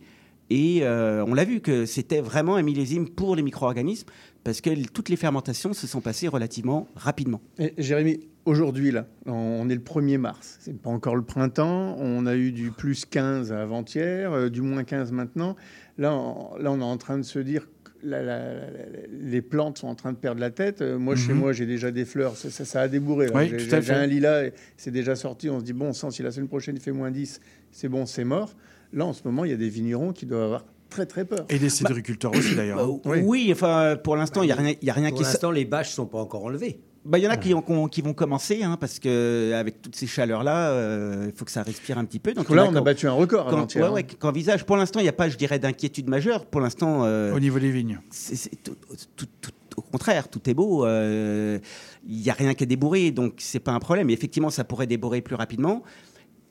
Et s'il y a des risques de gel, c'est là que ça fait mal. Si tout se passe bien et qu'on gagne deux semaines parce que la vie du sol se met déjà en place et que la vigne va commencer à assimiler euh, un peu plus de. de Parce que là, je regardais météo ça, ils disaient même qu'il n'y a pas de neige qui est annoncée Ouais, ouais. Dans, dans- dans le mois. Là.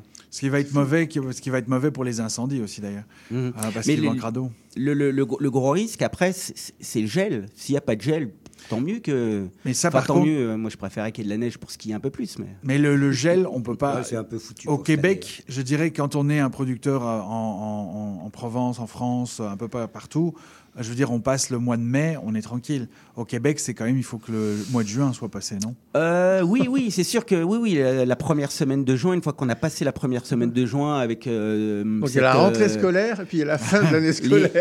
les, les pleines lunes, les lunes noires, c'est à peu près là qu'on arrive à déterminer si on a passé ou pas. Mais bon, en même temps, à Chablis, l'an passé, c'était à quelle époque qu'ils ont gelé C'était super tard aussi. hein. Ah ok, donc c'est- parce que c'est ça, c'est est-ce que c'est quelque chose que vous constatez? Parce que là maintenant, ça fait combien de temps que vous êtes en activité au Québec? Depuis 2006. Et donc, est-ce que vous constatez ce fameux changement climatique? Oui.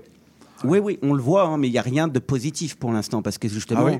c'est des variations énormes au terme en, en- en- en saisonnière et surtout au printemps. Où On ne est dans la transition. en Voilà. fait. C'est dans 20 ans qu'on va constater le- les bienfaits. de- Peut-être, mais, mais- mais comme tout- grenache et- tout, tout organisme vivant et puis euh, bah, comme une plante, euh, elle, aime bien avoir un environnement qui est relativement connu. Yeah. Quand, quand c'est inconnu, elle peut pas s'adapter. Donc 2023, c'est un millésime euh, d'œnologue. Non, parce qu'au chai, ça a été très relativement Ah ouais simple. Euh, le- le- le- le- le- le- le- la, la chose intéressante, c'est qu'au départ, on avait, je trouvais des, des expressions aromatiques qui étaient très très limitées, et ça, se révèle en élevage. Alors que euh, l'an passé, c'était très une intensité aromatique dès, dès la fin de la fermentation, et là, c'est depuis un mois que ça se révèle. Donc ce serait peut-être même l'inverse de ce qu'il dit, sans vouloir corriger, mais ce serait plutôt un, un millésime de vigneron, vigneron. Et parce qu'il fallait tenir le gel, donc c'est beaucoup de travail, hein, vous l'avez dit, des Ah, feux, ouais, etc. ouais. Mhm. Il fallait être à côté des plantes, les surveiller, vérifier Exactement. le mildiou, tout ce qu'on veut, et puis finalement, on coup de bol. En septembre, on a du soleil, c'est beau, c'est sec, et donc finalement, les mordanges ont été très propres. Euh, par rapport à ce qu'on aurait pu croire, belle maturité a- a- au final. Bah, belle maturité. Il y a eu, on aurait pu aller un peu où, plus loin, mais on a dû récolter un peu plus tôt parce qu'il y avait un flétrissement. Ouais, Et à un oui, le fameux euh, flétrissement, pardon. S'il faut euh, une tonne pour faire une bouteille, ça marche pas. Donc, euh, Oui, c'est ça, oui. Effectivement, c'est du boulot. Que du marc. On prend que les marcs et on presse. Et mais donc, une fois que ça arrivait au chai, vu que c'était, on va dire, plus propre, parce que bah, c'est ça a été flétrissement, trié c'est pas. aussi, ça a été trié pour la pourriture et tout ça. Et puis après, effectivement, ça a, été, ça a été simple. Ça a En tout été cas, simple, on verra le résultat ben, dans, dans un an et demi au niveau des bouteilles. Bah, il y a déjà des Oh, rosés il qui vont pas déjà tarder. des choses qui vont sortir. Ah Au- ouais, Au Québec, on a les résultats quand même relativement déjà mois de mai, mois de juin pour une grande partie des, d'ailleurs- millésimes, puisque les, les mises en bouteille sont précoces quand même. D'ailleurs, ce que vous disiez, c'est que maintenant, vous, vous attendez le mois de mars pour donner un vrai bilan d'un millésime. Oui, avant, essayé de le donner de la fin de l'année, mais c'était plus parce qu'on manquait un peu de recul et puis c'était plus pour euh, dialoguer avec les agronomes. Oui, tout à fait. Et, et- et- et je me rends compte que bah, le mieux, on a encore un petit peu de temps. Puis juste avant les premières mises en bouteille, on voit quand Voilà. même que l'élevage aussi fait toujours beaucoup de choses. Donc on a une, vue, une meilleure vue de l'ensemble Bilan maintenant, c'est à la relâche. Voilà. Et, Et et voilà. c'est parfait. Merci euh, Jérémy, vous restez avec nous. On fait une pause musicale publicitaire et puis par Pascal va nous parler euh, des tendances à Wine Paris. Top, merci. Vous cherchez une activité ludique et rassembleuse? Inscrivez le Bingo Radio de CIBL à votre agenda. Chaque semaine, courez la chance de gagner 3500 dollars en prix. Invitez vos amis et jouez avec nous tous les dimanches dès 13h. Pour participer, procurez-vous les cartes de jeu du bingo de CIBL dans un point de vente près de chez vous. Pour trouver des lieux, visitez notre site web au cibl1015.com sous l'onglet Bingo Radio de CIBL. À dimanche prochain et bonne chance! Depuis plus de 30 ans, le journal mensuel Éco Montréal est le fier porte-parole de l'actualité politique, économique, sociale et culturelle au cœur de Montréal. Distribué gratuitement et rejoignant 200 000 lecteurs, Éco Montréal est aussi un véhicule publicitaire polyvalent en répondant efficacement aux besoins de différents annonceurs, comme dans l'immobilier ou tout simplement pour y afficher avis public ou services professionnels. À lire ce mois-ci dans Éco Montréal. Montréal à la croisée des chemins. Pain, vin et fantaisie. Le triomphalisme trumpiste. Immobilier, bilan 2023, perspective 2024. Pour en savoir plus, nous vous invitons à visiter notre plateforme numérique à écomontréal.com ou à composer le 514-844-2133, 514-844-2133. Chat d'avance.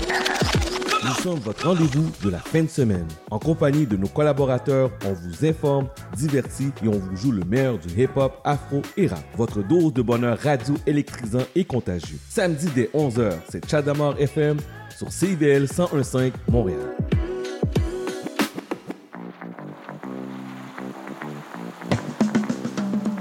Les 30 Glorieuses, c'est le palmarès indépendant de CIBL présenté par moi-même, Caroline Boulet, tous les vendredis de 16h30 à 18h et en rediffusion le samedi à 7h30.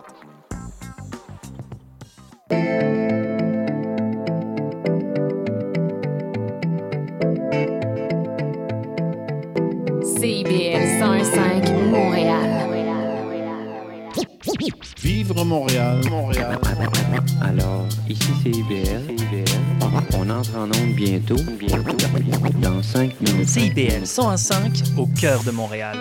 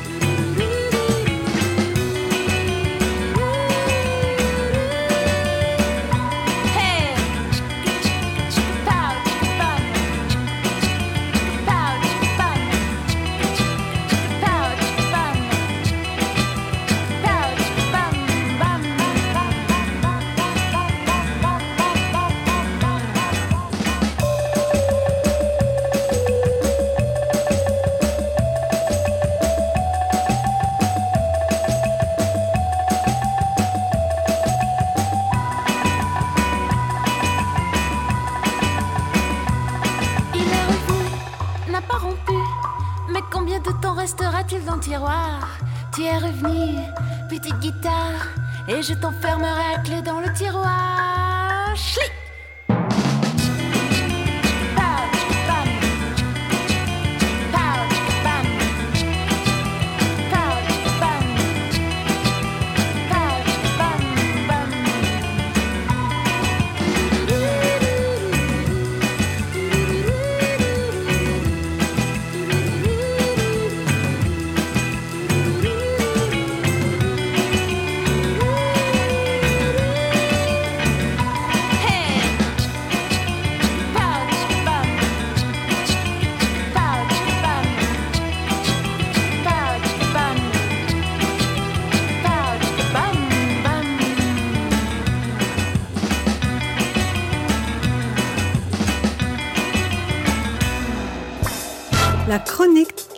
Pascal Patron.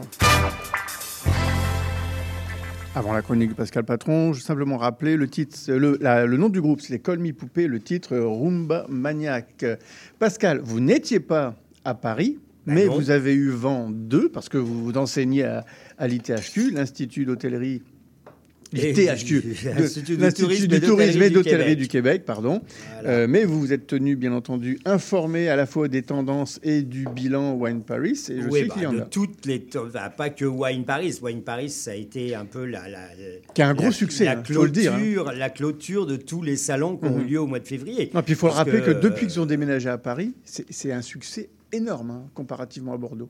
Ouais, mais moi je trouve que ça manque de charme. Ah bah oui, c'est différent. ça, Bordeaux restait quand même Bordeaux. là. Enfin, à Bordeaux, tout le monde y allait pour aller à Arcachon et me bouffer des huîtres. Hein, euh, Oh, bah, et on pouvait personne aller au- ne bossait. On hein. pouvait aller aussi au Cap Ferré. Regardez, hein, je, je- euh, je regarde Noël, il sait de quoi, de quoi je parle. hein. Ben non, mais on y a tous été à Vinexpo Bordeaux. Mais là, c'est pas là, c'est les deux en fait. C'est Wine Paris et Vinexpo.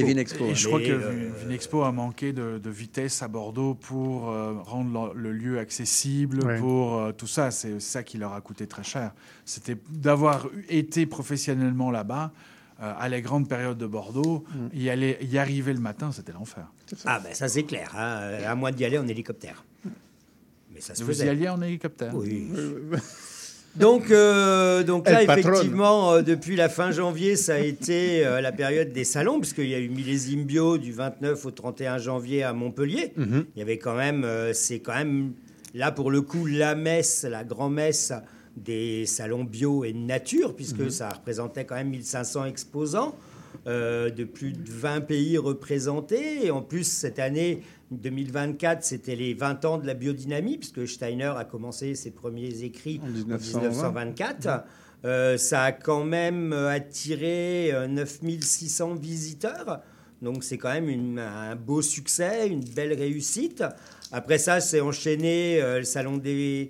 Non, il y a eu la Dive, euh, le salon des vins nature à Saumur, en Loire, du 4 et 5 janvier. Il y a eu le Grenier Saint-Jean, le 3 et le 4, en Loire aussi à Angers. C'est quoi ça, le grenier Saint-Jean?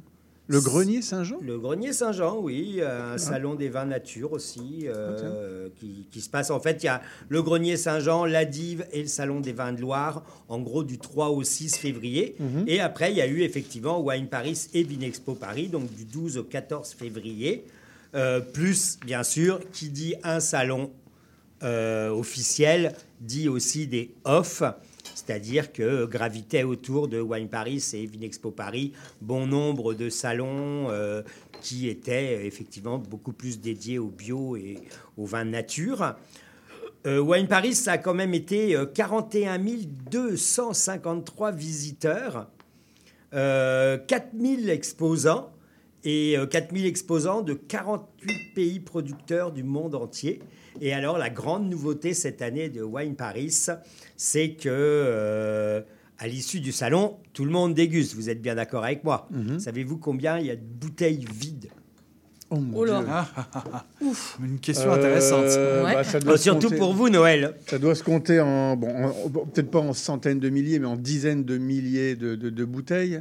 Donc, euh, attends, euh, y a- y a- dites-moi, il y avait combien de stands Ça, vous pouvez pas me le dire? Je vous ai dit qu'il y avait 4074 exposants. Quand même. Donc, on va vous multi- allez, on multiplie 4000, euh, bon, Je 5000 Par 100. multiplié ouais, par euh, 100. Probablement. ouais. Donc, euh, ah, ça, fait du, ça fait du stock quand même. Ah, Ouais, ouais. allez, allez, allez, 500 000.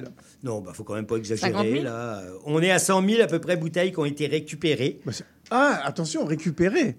Donc, ça veut pas dire que. Oui, il y, en a qui ont eu été plus parce qu'en fait, euh, il y a Voilà. tout. Alors déjà parce que Wine Paris et Vinexpo Paris, c'est pas que des vins blancs, rouges, rosés, secs et tranquilles. Il y a les effervescents, Ouais. il y a aussi tout ce qui est spiritueux. Mais récupérer. Récupérer. Là, cette année, il y a un organisme charentais Mhm. qui a décidé de récupérer les bouteilles de vin euh, secs et tranquilles. peut-être donner Euh, des idées donc, à il, Noël, a, il a récupéré, ils ont récupéré 100 000 bouteilles, Mhm. des bouteilles qui vont être, enfin, qui, qui vont être triées par l'eau homogène avant d'être lavées et de pouvoir imaginer de les proposer aux, aux différents opérateurs de la filière. Donc revendu, c'est pas pour fondre et puis re- repartir une. euh, Alors, il y en a, toutes les bouteilles qui sont personnalisées vont être reprises par leurs clients mhm. qui sont intéressés à les reprendre.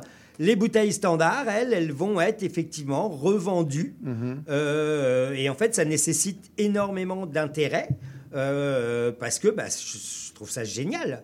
Alors, ils peuvent le faire avec les bouteilles de vin sec et tranquille. Ils peuvent pas le faire avec les bouteilles d'effervescent. euh, parce que pour l'instant, il y a encore des doutes au niveau des risques de casse, vu que c'est des flacons qui ont quand même été mis sous pression. Donc, euh, ça peut pas se faire.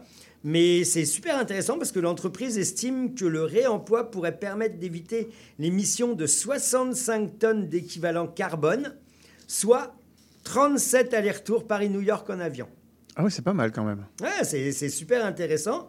Euh, et avec cette initiative, l'organisateur de Vinexpo compte réduire son empreinte carbone dans l'objectif d'une baisse de 50% des émissions d'ici 2030. 2030, c'est dans 6 Ouais, c'est ans. demain. C'est demain. Ouais. Et réduire de 50%, c'est énorme. Mm. Alors, bilan de Vinexpo et, Wine Paris. Mhm. La filière vin se porte super bien. C'est une énorme force économique. Ah bon, pourtant, quand on regarde les, les, les chiffres et puis en même temps quand on écoute les échos des vignerons dans Bah, les quand régions. on écoute les échos des tête. vignerons dans les régions, je suis d'accord avec vous, mais quand vous regardez les chiffres, les chiffres disent pas du tout la même chose. Donc ils se plaignent encore le, le- le ventre plein. Bah, faut pas dire ça malgré tout, faut pas exagérer. Il y a quand même des arrachages importants Bah qui ont oui, eu lieu voilà, à Bordeaux. ça. Bah a- oui, bah, mais- justement, j'étais avec des Bordelais la semaine des- dernière, ils des- disent ça, ça va des très très mal. hein. arrachages importants à Bordeaux. Ouais, c'est ça, Ok, ça dépend de la fine. région. On est passé de 150 000 hectares il y, a, il y a quasiment 20 ans à 100 000 hectares aujourd'hui. Il n'y a pas que Bordeaux dans la map. hein. Vrai. Euh, Par contre, c'est vrai qu'en Provence, en ce moment, avec Georges Clooney qui vient d'avoir son domaine aussi, je- la, la Provence est en train de constamment euh, monter et s'améliorer. Enfin, la réputation est vraiment énorme. En France, malgré tout, la filière vin représente 6,4 milliards d'euros de recettes. Euh, et 92 milliards de chiffre d'affaires, mais 6,4 milliards d'euros de recettes fiscales pour l'État. Euh, c'est énorme. On m'a dit que la, même à- au Salon de Paris, il y avait aussi des, des stands sur la désalcoolisation, c'est-à-dire sur les vins sans alcool. Et c'est c'est pas nouveau, ça existait déjà, mais il paraît que c'est pareil, ça, ça grimpe. Et il y a plus de. Les, les gros acteurs du vin, ils vont tous. Mais c'est normal, il y a une... les gens boivent moins. Bah, ils boivent différemment, ouais, c'est ça. Mais euh, vous savez que malgré tout, c'est quand même les caves, euh, enfin les, les vignobles français sont quand même, ont quand même plus de visiteurs par année que la Tour Eiffel. hein. Ah oui, quand Bah, même. 10, mi- 10 millions de nos touristes en France euh, ces dernières années versus euh, 7 millions pour la Tour Eiffel. Donc. euh, Oui, mais c'est 10 millions répartis. La Tour Eiffel, c'est un seul point, c'est différent. C'est pas comparable, Pascal. c'est complètement comparable, Guénaël. Mais non. là, Parce que ça veut dire que sur les 10 millions de gens qui vont visiter les caves, il y en a 3 millions qui vont pas voir la Tour Eiffel.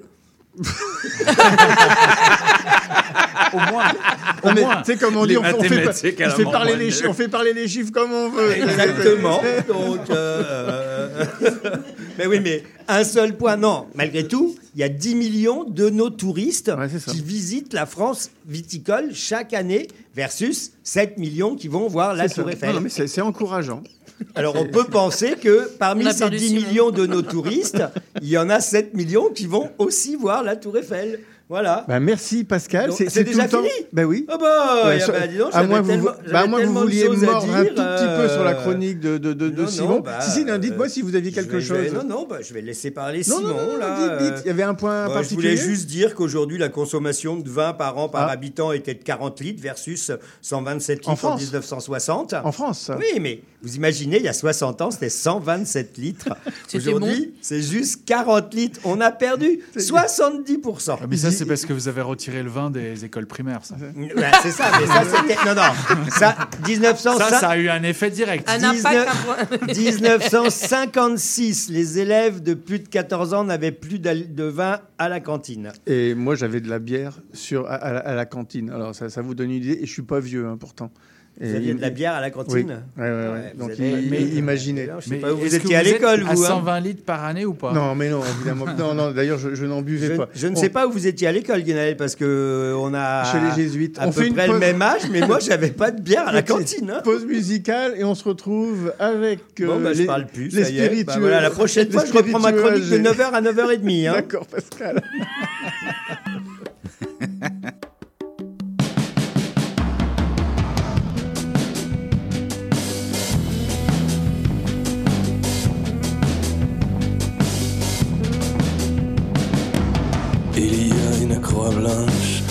De plusieurs mètres, qui se dresse au-dessus du désordre. En pleine forme d'une forme qui ne s'invente pas, avalée sur des airs par les charmes du calme plat. Le charme funéraire qui file à la vitesse de la lumière.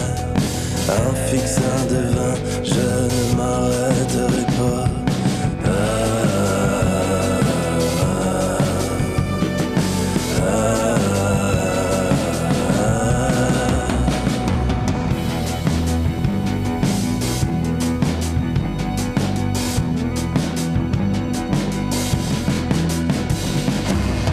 Vraiment, vraiment belle, charnue, ainsi vêtue. Mais je sens sous ma base le poids, craquer les années perdues et ramasser qui dérape. bien plus qu'elle ne passe. Et le bruit aussi, les cris, la joie et le bourdon.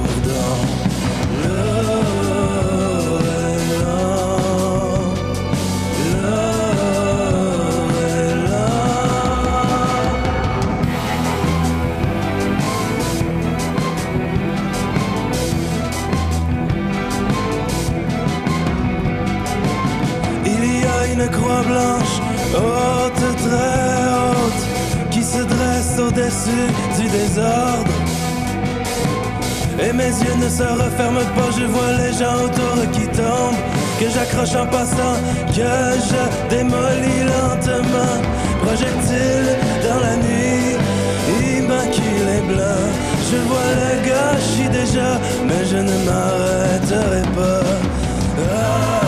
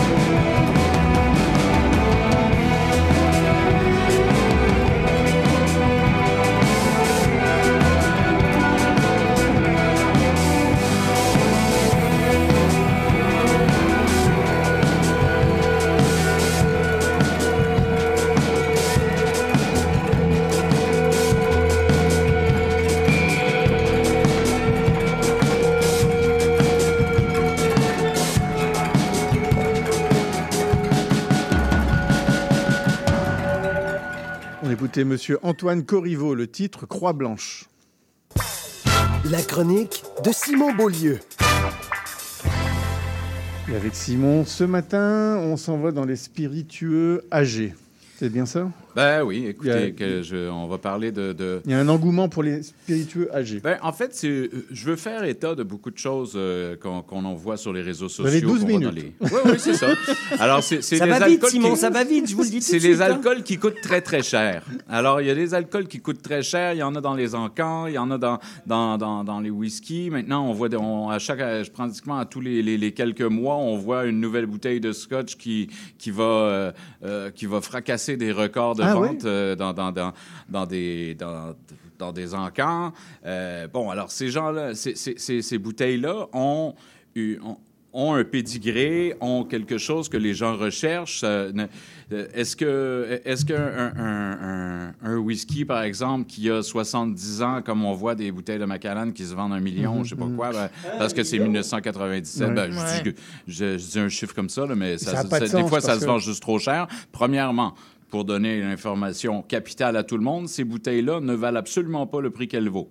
Oh, mais ça, c'est comme en toutes les général, ça goûte en pas général, bon. de toute façon. ça goûte pas bon. C'est sûr qu'il y a des barils qui sont, qui sont un peu exceptionnels, mais je veux dire, euh, un whisky, en général, entre euh, 10 et 25 ans, c'est la norme. Dans les rhums, euh, les bourbons, ça va être 5 à 12 ans, euh, parce que, bon, l'effet bois, l'effet euh, l'effet température. Bon, le bois neuf vieillit plus vite que le bois usagé. Le bois usagé euh, fait un peu comme euh, l'effet poche de thé. hein. Je veux Mhm. dire, c'est une deuxième infusion, ça prend plus, comme plus longtemps à, à retirer du bois ce que- ce ce qu'on en veut. Alors, des, des bouteilles de whisky qui se vendent des, des, des, dizaines, parfois par des dizaines de milliers de dollars de sterling pound. Mais est-ce qu'on sait qui achète ça? Est-ce que c'est éventuellement des gens qui achètent ça pour pouvoir ensuite les revendre et encore faire une plus-value?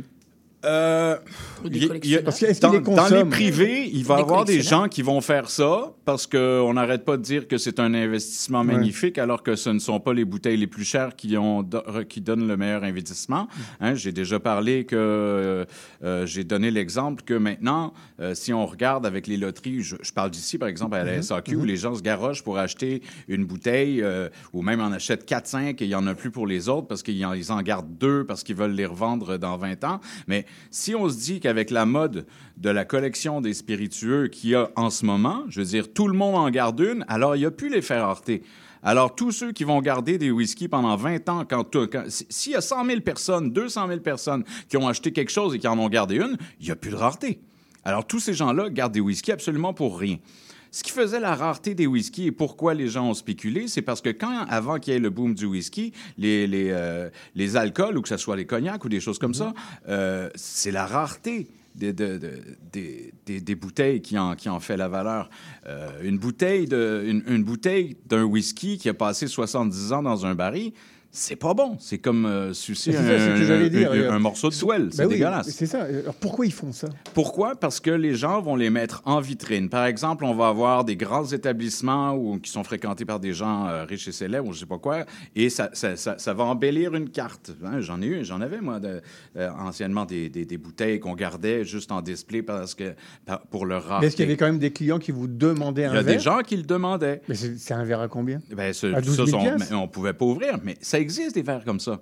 Ça existe des verres comme ça, des, des- verres comme ça. Il y a même des cocktails maintenant dans les, on est rendu même dans les vintage cocktails parce que des, des, alcools qui sont de, de- de grande qualité ou de grande rareté, par exemple le, le Donovan Bar qui est dans Mayfair, un quartier UP de Londres, il y a une dizaine d'années, avait fait un- ils avaient acheté des, des bouteilles. hein. La Tour d'Argent avait libéré certaines bouteilles de la collection. Alors, ils avaient entre autres euh, le Claude Griffier, qui est un, un cognac de 1788, Mhm. donc avant la Révolution française. Et alors, aussi, ça, ça rentre dans, dans la façon de les vendre, ces choses-là. On- on compare l'histoire d'où ils viennent. Alors, ils avaient fait un, un cocktail euh, à base de quelques, euh, que- que- quelques alcools très, très recherchés qu'ils avaient. Alors, euh, le prix du cocktail, 500, euh, 5500 sterling pounds. Ça équivaut à peu près à 9000 500 le cocktail. Alors, je Ah vous bah, donne Fanny, la vous êtes composition. Je vous donne la Euh, composition. ça, ça, ça fait quoi 1500 dollars la gorgée? Ouais, ouais, ouais, ouais, genre. Alors, c'était fait avec le, Claude Griffier, le Claude Griffier 1788, Mhm. Euh, qui valait environ euh, entre 50 et 70 000 dollars. Le flacon Ouais, le flacon, et même je pense que ça, s'est vendu encore plus, parce que c'était passé de Versailles à la Tour d'Argent. La Tour d'Argent l'a vendu en ta, ta, ta. Alors déjà, ça fait une histoire. Il y avait du euh, du, la liqueur de Cumel, qui est une liqueur de Carvie hollandaise euh, et qui était faite par d'autres gens, qui, qui datait de, de, de 1770. On avait du Dubs Orange Liquor qui datait de 1860 et un Angostura Bitters, comme, on- c'est- comme Fanny a apporté ici, de 1930. Si on s'amuse à faire le cumulatif de toutes ces années-là, on a un cocktail de 700 ans. Si on- Oui? J'ai j'ai une question. Donc là, on parle des vieux euh, alcools, mais qui ne sont pas encore embouteillés. Non, non, qui sont embouteillés. Qui sont embouteillés. Donc parce qu'ils ne vieillissent plus en bouteille, mais ils ont quand même quelque chose. Ils ont, ils ont, ils ont une histoire, ils ont une rareté, ils ont, euh, ils ont un, un peu d'igré, sauta même. Alors, de plus en plus, il y aura tout le temps quelqu'un qui veut faire, euh, qui, qui veut... les gens qui ont beaucoup d'argent, il faut qu'ils trouvent un moyen de le dépenser. Et ça, c'est une façon comme un autre d'en faire. Moi, j'ai déjà eu un client à l'époque qui euh, me demandait qui faisait ça. Il aimait le whisky, mais il n'aimait pas trop ça. Euh, ce- les, ceux qui étaient les plus snobs par rapport au whisky étaient ceux, en général, qui n'avaient pas le moyen de se payer les, les grands. Ils disaient, c'est scandaleux de vouloir mettre de la glace dans tel ou tel whisky ou je sais pas quoi. Alors, j'en ai un autre qui arrive, qui veut un Macallan de 25 ans, mais il n'aime pas beaucoup ça. J'ai dit, moi, si tu veux, je te le fais en Stinger. Il était, ah, ça, c'est une bonne idée. Il m'en a pris cinq. Mais, tu sais, c'est- c'est- c'est 250 dollars le verre de Macallan. Ça Mélangé avec de la chronomante, ça un vous donne une idée en se shooter? conserve mal en bouteille? Pardon? Un whisky se conserve mal en bouteille? Ben, en fait, ça ne vieillit plus en bouteille. Ça vieillit plus. Ça ne vieillit plus Mais en bouteille. distillé. Mais si ça vieillit plus, euh, ça reste pareil, 50 Ça reste pareil. 70 ans C'est un peu comme certains alcools qui vont se reposer. On peut, par exemple, certaines vodkas, on va les faire attendre dans, dans les cuves ou même pour les mettre et ça donne un côté, euh, ça fait ressortir un peu, le- le- le- un, un peu la texture. Ils vont avoir un côté un petit peu plus. euh, euh, c'est pas un beau mot, mais un peu, on va ressentir un peu une viscosité, au même titre que si on prend une vodka puis on le met dans le congélateur, c'est pas parce qu'elle est meilleure, c'est on, on vient, on vient de chan- on vient de changer la température. Alors, comme il y a de l'alcool, ça se cristallise pas, donc ça donne une texture. Alors, mais par contre, je pourrais le faire, je pourrais vous le faire ça. Je pourrais apporter deux bouteilles de whisky, une par exemple du même âge, mais qui a été fait il y a 25 ans, et une de maintenant, et vous allez voir, elles goûtent pas la même chose. premièrement. elles ne sont pas faites de la même Mais chose. c'est ce que- Mais c'est ce que vous m'aviez dit lorsque d'une d'une soirée chez moi. Vous aviez vu une, une vieille bouteille de Lagavulin, c'était le 16 ans. Ouais. Je crois, vous m'aviez dit c'est la vieille bouteille, tu l'as depuis combien de temps Ouais. Et je l'avais depuis 25 ans, effectivement. Et vous me disiez. C'est pas du tout pareil. Au début, c'est- ça, elles sont complètement Elles sont différentes d'aujourd'hui. Premièrement, la demande fait en sorte qu'avant, euh, l'âge qui est sur la bouteille, c'est l'âge minimum. Pour, de- pour donner Ouais. l'exemple de, par exemple, un Lagavulin 16 ans, c'est l'âge minimum de la bouteille. Alors, avant qu'il y ait un gros boom pour les whisky ou pour les, Ouais. les alcools, ben là, il pouvait avoir du 20 ans, du 21 C'est ça, ans, en des fait, choses c'est l'eau ça. de vie la plus jeune qui rentre dans la- dans l'élaboration de la confection d'un blend ça. qui va donner l'âge à la bouteille. Donc, dans un Lagavulin 16 ans, on peut retrouver des eaux de vie qui ont 20 ans, 25 Exactement. ans, 30 ans. C'est un blend. C'est l'eau de vie la plus jeune qui donne l'âge. pour avoir un équilibre pour que le Lagavulin qui soit, qui soit Ah ouais. consommé en Écosse, au Japon ou ici, il se ressemble tout le temps. Alors, ça, donne ça. Mais je veux dire, euh, la façon dont ils ont été faits change énormément de choses. Et l'eau qu'ils utilisent aussi. L'eau est très, très, très importante dans, dans, dans ça. Une eau dure, une eau douce Et va changer quelque chose. aujourd'hui, est-ce que euh, l'en- l'engouement pour ces, ces- ces vieux flacons, c'est plus le, le whisky, le cognac Ah, c'est que- un peu tout. Il y a Un- un des tout. encances de vraiment tout et n'importe quoi. Et maintenant, surtout dans les bars très, très... euh, euh, de- euh, avec un standing très élevé, comme le bar dont je faisais, dont, dont- dont- dont je faisais état, et certains autres endroits dans le monde où est-ce qu'ils vont avoir vraiment des gens qui peuvent se permettre d'avoir des verres, de, de- de boire des verres à quelques milliers de dollars. Et, et ça existe, et ça- on en connaît. Et puis, moi, j'en connais des gens qui ont des... Qui ont, qui, qui prêt- qui vont, qui ont l'argent pour dé- dépenser ça. Mais je veux dire, après ça, c'est tout le temps une question de, de, de standing, de vouloir faire euh, vivre. Je veux dire, quand on, ouvre- on ouvre une bouteille, un peu comme la recette que je vous ai donnée Ouais. avec les, les vieux trucs, ben, je veux dire, on a une bouteille de chaque. Et des fois, c'est pas nécessairement des flacons standardisés à 750 euh, millilitres. Alors, on en a très, très peu. Et puis, on peut pas se permettre, euh, hein, Fanny, de, de faire de trop de tests. hein. on va prendre un de ces, un- une de ces rares flacons-là, puis on va dire avec quoi ça irait bien. C'est sûr que peut-être euh, en Martini, c'est là où est-ce qu'on, où est-ce que c'est le plus simple, on va pouvoir y goûter un peu plus. Mais c'est sûr que ça va donner d'autres dimensions. Mais c'est comme, euh, c'est comme collectionner une peinture, une montre, euh, un ça. sac à main. C'est, c'est de la rareté qui va faire, qui va faire l'exclusivité. Et puis En après tout ça, cas, ben, Simon, c'est une bonne transition d'avoir parlé de cocktail, puisque on on va aller à la pause. bah oui, c'est déjà fini, à la pause publicitaire et musicale, et puis on se rejoint après avec Fanny Gauthier. Mais euh, vous pouvez euh, réintervenir avec les. Parfait. Mais les- tout à les- l'heure, les- je les- rebondirai les vieux sur un- un- spiritueux. une statistique que, que Pascal a donnée. Parfait. À tout de suite. Vous cherchez une activité ludique et rassembleuse? Inscrivez le Bingo Radio de CIBL à votre agenda. Chaque semaine, courez la chance de gagner 3500 dollars en prix. Invitez vos amis et jouez avec nous tous les dimanches dès 13h. Pour participer, procurez-vous les cartes de jeu du bingo de CIBL dans un point de vente près de chez vous. Pour trouver des lieux, visitez notre site web au cibl1015.com sous l'onglet Bingo Radio de CIBL. À dimanche prochain et bonne chance! Bonjour à toutes et à tous, ici Charline Caro. Retrouvez-moi du lundi au jeudi à 9h pour l'émission Les Aurores Montréal, l'émission matinale quotidienne de CIBL. Que vous soyez sur la route du travail ou tranquillement en train de vous réveiller, on va bien commencer la journée ensemble. De l'actualité, de la culture, des entrevues, Les Aurores Montréal, c'est une émission pour les curieux et les amoureux de Montréal. Alors on se voit du lundi au jeudi à 9h et le vendredi à 8h en rappel. Je m'appelle Charlie Mulot. Je fais du conte, j'en mets en scène et surtout, j'aime beaucoup en écouter. Tous les vendredis à 20h, je vous donne rendez-vous pour la cabane à contes. Chaque semaine, j'inviterai une conteuse ou un conteur pour parler avec moi de leur pratique et pour vous raconter une histoire.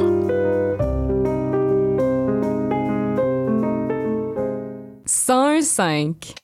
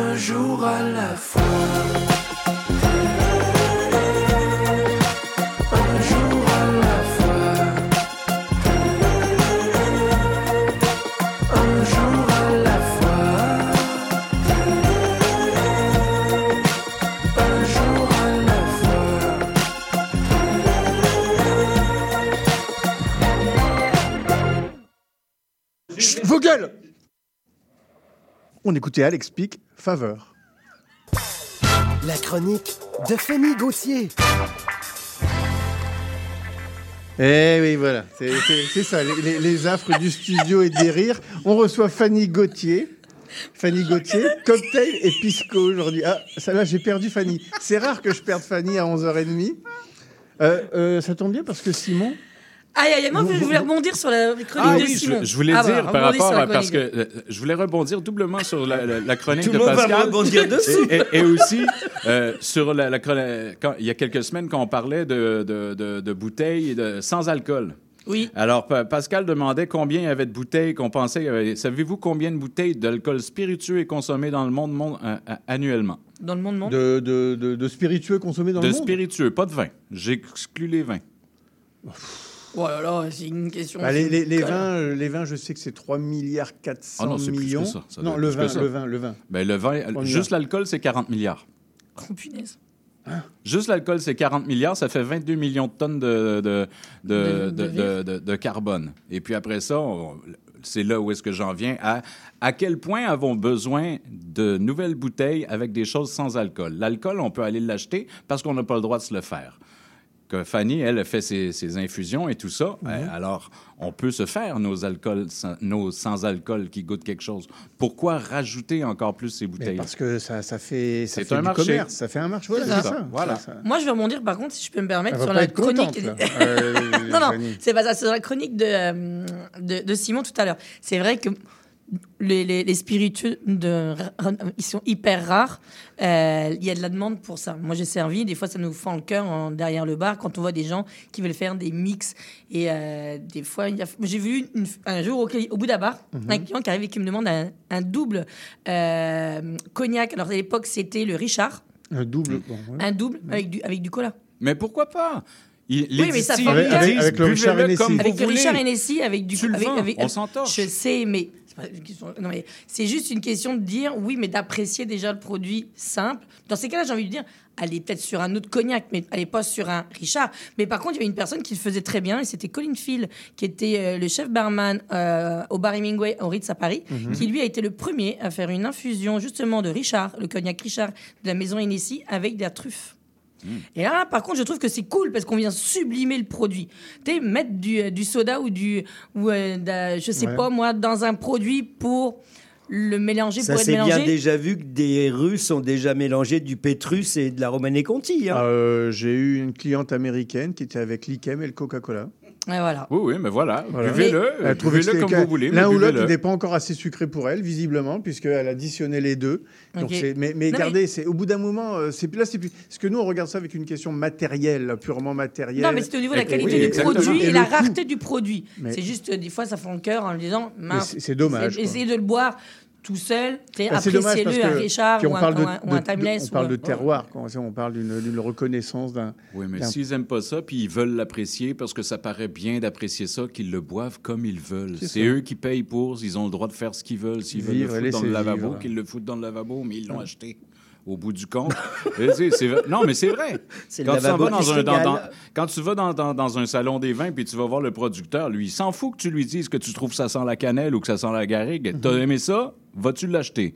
Tu sais, au bout du compte, il y a un côté économique à ça qu'on ne peut pas enlever. Non, je parlais juste dans le sens de sublimer un Oui, oui. produit, de le mettre plus en les, les saveurs du produit, du spiritueux en Oui, tant que tel, et de l'associer avec, des- avec d'autres choses. Fanny, aujourd'hui, je nous faire avec. sublimez quoi? je vous sublime aujourd'hui, je vous emmène en voyage, je vous emmène au Chili, je vous fais euh, goûter du pisco, parce que je trouve Mhm. que c'est un spiritueux qu'on connaît pas, Ah oui. ou qu'on connaît peu. encore, ou- c'est un pisco, mais c'est un pisco là bien particulier justement. c'est un pisco qui vient du Chili. Parce que Ouais. alors, il y a un- on a la grande guerre entre le. Chili et Pérou. le Pérou. Ouais, exact. Ça. Qui a inventé le, le pisco en premier Alors, on dit que c'est. euh, y, a- il y a deux versions. Je les lire parce que ça m'a bien fait rire. Euh, c'est les Chiliens. Et en fait, ce serait Elliot Stubb qui aurait mixé en 1872 du pisco avec du jus de lime et avec du sucre. Donc, Mhm. on dit que c'est lui qui a inventé au, au niveau, au niveau chilien, ce serait lui. Alors qu'au niveau euh, péruvien, dans ces cas-là, on dit que c'est euh, Monsieur Maurice, comment il s'appelle? Un Américain, Victor von Maurice, qui aurait en 1903 fait le premier pisco sour. Donc là, le pisco sour, on s'entend que les sour, ça fait partie d'une famille de cocktails. Et donc, c'est soit un Américain, soit un Allemand.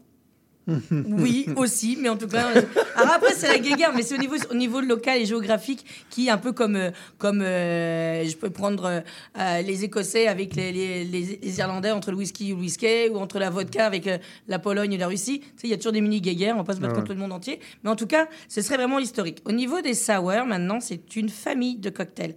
N'importe quelle eau de vie peut faire partie d'un sour. À partir du moment où c'est shaké, c'est servi sans glace dans un verre à cocktail ou dans un verre coupette et que dedans on a du jus de lime, du jus de citron, on a du, ci- du- une, une portion de sirop simple, ok, Mhm. et puis du blanc d'œuf. Le blanc d'œuf est arrivé après pour donner de la texture. ça veut dire qu'on est obligé d'employer ces ingrédients-là. Oui, du jus de citron ou du jus de lime, du sucre, une eau de vie. Mhm. Dès que c'est shaké, servi sans glace dans un verre à cocktail ou dans un verre coupette, J'ai le droit de mettre partie- sour derrière le terme. Exact. Le blanc d'œuf est arrivé parce que, avec certaines eaux de vie, comme le pisco ou comme d'autres eaux de vie un peu plus, euh, un peu plus rough, j'ai envie de dire, au niveau euh, gustatif, c'était pour arrondir et pour adoucir. Ok. Mais de base, s'il n'y a pas de, y a pas de, de, euh, de blanc d'œuf, c'est, j'ai envie de dire, l'ing- l'ingrédient qui est facultatif. Le- celui qui est le, le plus connu d'ailleurs des sour, qu'on l'appelle pas sour, c'est le daiquiri. Parce qu'un daiquiri, c'est du jus de citron, c'est du rhum, c'est du, euh, du sucre, c'est shaké, servi sans glace dans un verre à cocktail. Donc lui, c'est un des sour qui ne porte pas de nom. Mais sinon, le premier qu'on a connu, ça a été bien sûr le whisky sour. Ou le bourbon sour, peu importe, mais c'était vraiment la- de base un sour, une, une autre vie de base. Donc on peut faire du cognac sour, on peut faire de la vodka sour, du gin sour, etc. etc. Bah, l'amaretto sour. L'amaretto sour, ouais, mais attention. Un gin C'est là que j'arrive. Attention, quand on travaille des liqueurs sucrées comme l'amaretto ou le midori ou de l'apricot, Mhm. ok? Parce que dans ces cas-là, on mettra pas de sucre. Un gimlet, c'est un sour aussi? Non, parce que c'est fait au verre à mélange. Ah, OK. C'est pas fait au shaker. D'accord. Le mode d'élaboration est hyper, important également dans les, euh, dans les, dans, dans les C'est un vrai appellations. métier. Non, mais pour vrai. Donc, en tout cas, nous, moi, mais, je vais vous mais- faire- mais par contre, Fanny, Oui. aujourd'hui, là, vous nous parlez bon, du, du, du pisco, pardon, pour le, le bouchon. Euh, Est-ce que vous faites également un cocktail euh, Alors, sans alcool faire- après? Non, non, je veux vraiment Ah. rester sur le pisco. J'ai voulu faire plaisir à Pascal. Ça y est, février, on est au mois de mars. Ça y est, Ah, le donc, dry, est donc fini. pas de désalcoolisé Non, pas de désalcoolisé. Je voulais vraiment en fait mettre en avant le produit, le pisco, faire vraiment le cocktail de pisco sour classique, et après de faire une variante du cocktail du, du pisco sour avec d'autres ingrédients pour que vous puissiez voir justement Ah, c'est quoi le travail d'un mixologue en arrière de ça? C'est oui, on se base sur un sur un, un goût d'un spiritueux. C'est pour ça que c'est intéressant de le goûter neat, D'accord. n'est-ce pas, Pascal? Nous l'avons fait, Fanny. Oui. Et alors, qu'est-ce que vous en pensez de ce euh, du pisco? C'est quoi moi, les notes de- ça intéressant. Bah, moi, je l'ai bien aimé, mais bon, c'est un pisco issu de muscat.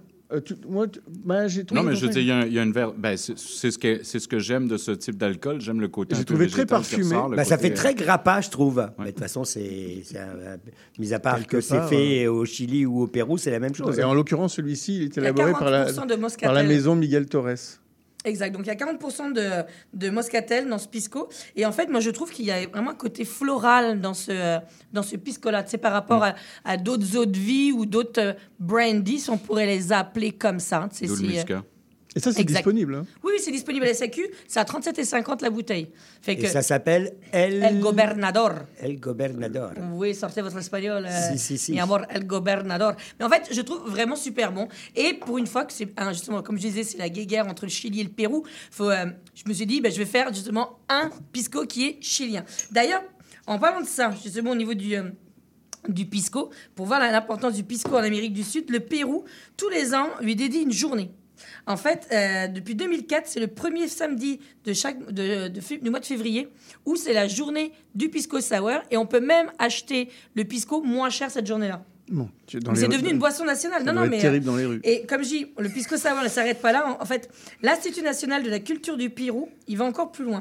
Parce qu'il veut mettre en valeur son cocktail national. Donc, depuis 2007, 2007 pardon, il a été déclaré patrimoine culturel de la nation Ouais, selon les normes de l'UNESCO. Mais c'est génial. Je trouve ça génial. Moi, Bah, moi aussi, aussi, je trouve ça Moi super aussi, je trouve ça vraiment génial. Mais tu sais, encore une fois, c'est de mettre le, le spiritueux d'un d'un pays qui devient une boisson nationale et puis qui. Mhm. Qui mais- devient un produit culturel, en Exact. Fait. C'est ça, je trouve, qui est le plus important. Mais en fait, bah, un peu comme euh, la caipirinha quand on va au Brésil, un peu comme des cocktails comme ça qui sont devenus du coup l'emblématique du pays et qui ont fait voyager le spiritueux à travers, à travers les pays, de le faire connaître ailleurs. Parce que la, la cachaça toute seule, ben, on- une- ouais, c'est une- c'est un spiritueux, mais la caipirinha, tout le monde a déjà été dans une Oui. soirée brésilienne et connaît c'est quoi la. Ouais. Personne ne sait prononcer le mot cachaça. Les gens, quand ils disent, sont une caca. Ou alors après, c'est une cai- caipiri.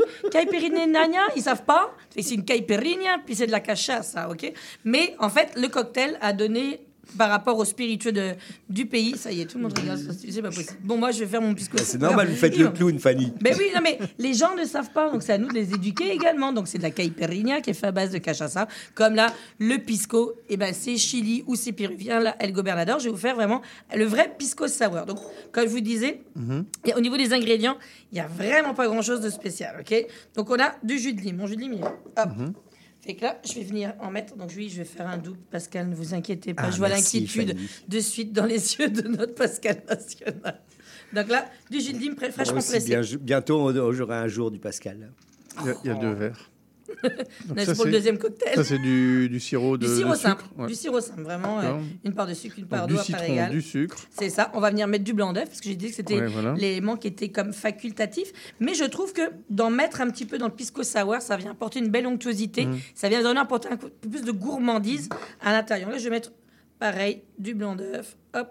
Et voilà, un peu plus parce que je fais deux cocktails. Merci Mhm. Pascal.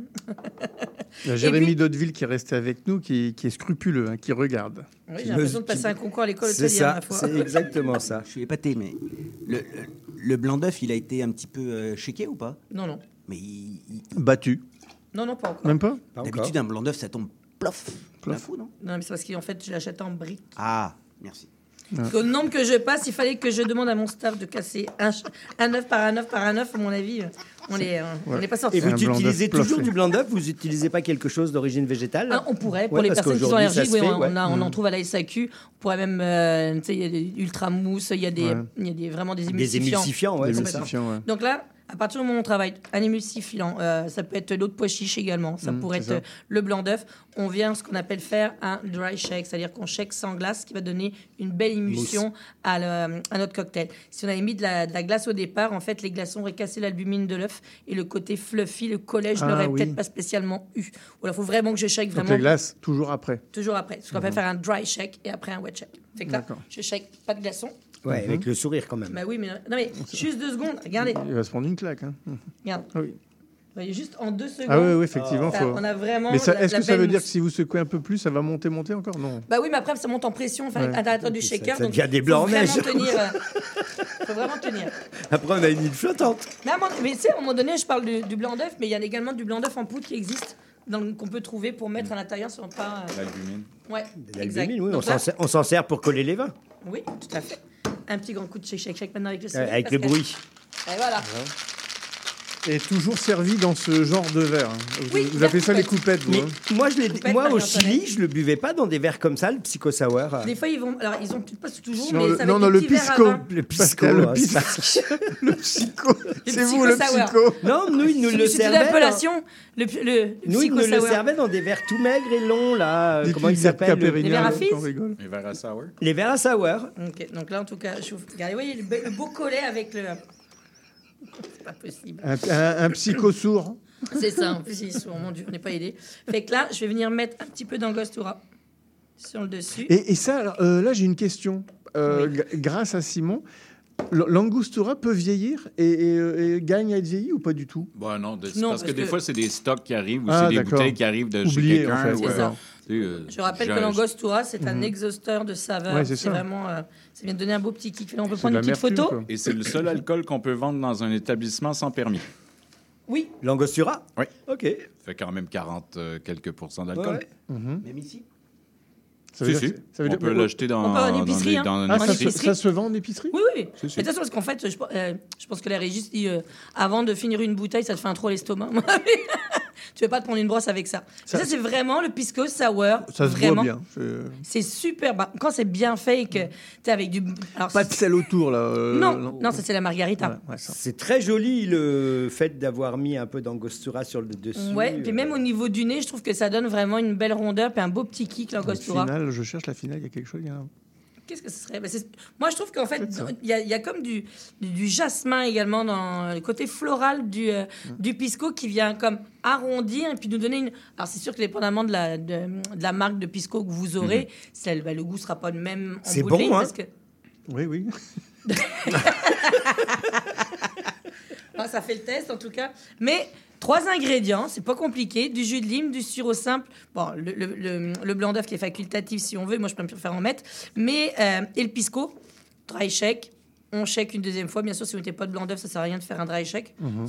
Ça sert pas grand chose. Mais en tout cas, c'était vraiment de parler du pisco sour. OK? Fait que là, maintenant, le but du jeu, c'est de prendre le pisco sour. Il en reste encore, Pascal, si jamais. Il a- C'est comme- je commence à le connaître. Le, le jasmin, là, c'est incroyable. Ouais, mais c'est vrai, le, le côté, même quand, quand on le boit vraiment juste nature comme ça, je trouve que ce pisco-là, il est hyper léger. Les gens qui n'ont pas l'habitude de boire du pisco, qui ne connaissent pas, je trouve que c'est vraiment hyper léger, il est savoureux, il agresse pas, même si c'est 40 degrés, puis c'est quand même de l'eau de vie, euh, je trouve que c'est bien, bien fait. Voilà, c'était mon petit Ouais, message euh, du jour. Ouais, en Tunisie. Donc là, on va y aller avec ma variante. Donc là, la variante, je veux aller chercher quelque chose un peu plus. euh, bah, vous me savez, vous connaissez, je vais faire un truc un peu, un peu plus rigolo, puis un peu Mhm. plus de saison. Fait que là, je vais y aller toujours avec mon jus de lime, parce que je, je ne change pas euh, la, la- la recette de base, ok? Jus de lime. Cette fois-ci, je vais avec du sirop d'orange sanguine. Ah, J'aime bien. Ça Que fait vous avez fait ce matin. bien sûr. Non, pas ce matin, j'ai fait début de semaine. Mhm. Dès que j'ai dit à Guénaël que j'allais faire. euh, que J'allais faire une chronique sur le pisco. Je me suis dit, tiens, je vais me- tu sais, c'est la saison en plus. En Elle va en faire un pour mes goûts. Voilà. Je, je le sens arriver, là. Je, re- je regarde les Donc ingrédients. là, par contre, j'ai pas envie de mettre de blanc d'œuf. Pourquoi? Parce que je vais utiliser du jus d'orange que j'ai mélangé avec du jus d'ananas. Fait que l'ananas est déjà assez fluffy, il y a assez de rondeur et de texture. J'ai pas envie de rajouter de la texture avec du blanc d'œuf. Donc ça, le blanc d'œuf, je le skip. Je vais apporter un petit kick avec un petit peu de tabasco. Vraiment, deux trois gouttes, pas plus. Sauf si vous aimez vraiment ça, mais je vous le conseillerais pas. Je vais y aller donc bien sûr avec mon euh, pisco El Gobernador. Hop là. Ah oui, en a quand même. Ben oui, mais il en faut quand même. Mon jus d'orange et ananas. Bon, et Oui. je pose une question ridicule. hein. Euh, je, suis un profane. Si j'ai pas de pisco, mais je veux la même recette, je mets quoi comme autre alcool? Du gin? Un grappa. Du tequila. La grappa, Du ouais. tequila, du mezcal. Tu sais, on va rester dans des alcools qui ont vraiment un. Blanc. Blanc, Déjà, blanc. mais qui ont également euh, quand même. Petit rhum. un- Et si je mets du Ah, rhum mais rhum ça- agricole, ouais. dans ces cas-là. Ouais. Peut-être plus que du rhum. euh. Parce que rhum- moi, je suis plus rhum. hein, donc, euh, Allez, avec votre rhum, je dis Mais moi, moi, moi, j'irais avec de la grappa. Mhm. Ah, on pourrait. De la grappa, du mar. Oui. Donc là, une branche de thym, vous connaissez ma passion euh, sur euh, tout ce qui va être herbacé. Ah, arrêtez de commencer. Ah, vous mettez de la glace, là, vous n'avez pas mis le. Ben non, parce que j'ai pas mis de blanc d'œuf. Voilà. Vous voyez, je suis quand même. Hein. Merci, Guénel. Je suis. Donc je reste. Mais moi, j'aurais bien aimé voir ce que ça faisait euh, avec la glace, justement, le, le blanc. Tu vois, un Ah, mais je peux exemple, vous le euh, faire. ouais. Si j'ai le temps de vous en faire. C'est ça. Ça démulsifie. Non, mais en fait, je trouve que ça. Il y en a qui font justement, qui font un wet shake et après ils font un dry shake. Moi, je trouve ça juste dommage parce que je trouve que justement, ça vient casser l'albumine du, euh, du blanc d'œuf. Oh, la couleur est Ouais, magnifique. super, ouais. Donc là, juste comme ceci. Je- Alors normalement, on pourrait mettre une branche de thym dessus. Je vais la mettre juste pour la photo Guénaël. Après, Couleur, vous l'enlèverez. euh, couleur spritz. euh, Mais oui, mais c'est parce que regarde, on arrive dans la saison également avec le Couleur soleil. orange sanguine. Je le dis aux auditeurs, donc c'est voilà, c'est vraiment orange euh, sanguine. Presque une orange vermillon. C'est un rouge, mais. Là, on peut goûter, là? Oui, allez-y. Allez-y. Donc j'ai mis une orange sanguine déshydratée sur le dessus, une, une, une rondelle, et puis j'ai slapé juste une branche de thym. Donc, c'est une variante. Et en fait, c'est ça le but de cette chronique, c'est d'expliquer... Mon Dieu, c'est bien meilleur. Oh, c'est Bah, merci incomparable. de dire que mon cocktail est meilleur qu'un cocktail classique. je le prends, je le prends, je le prends. Oh, c'est super bon. Attends. Attends.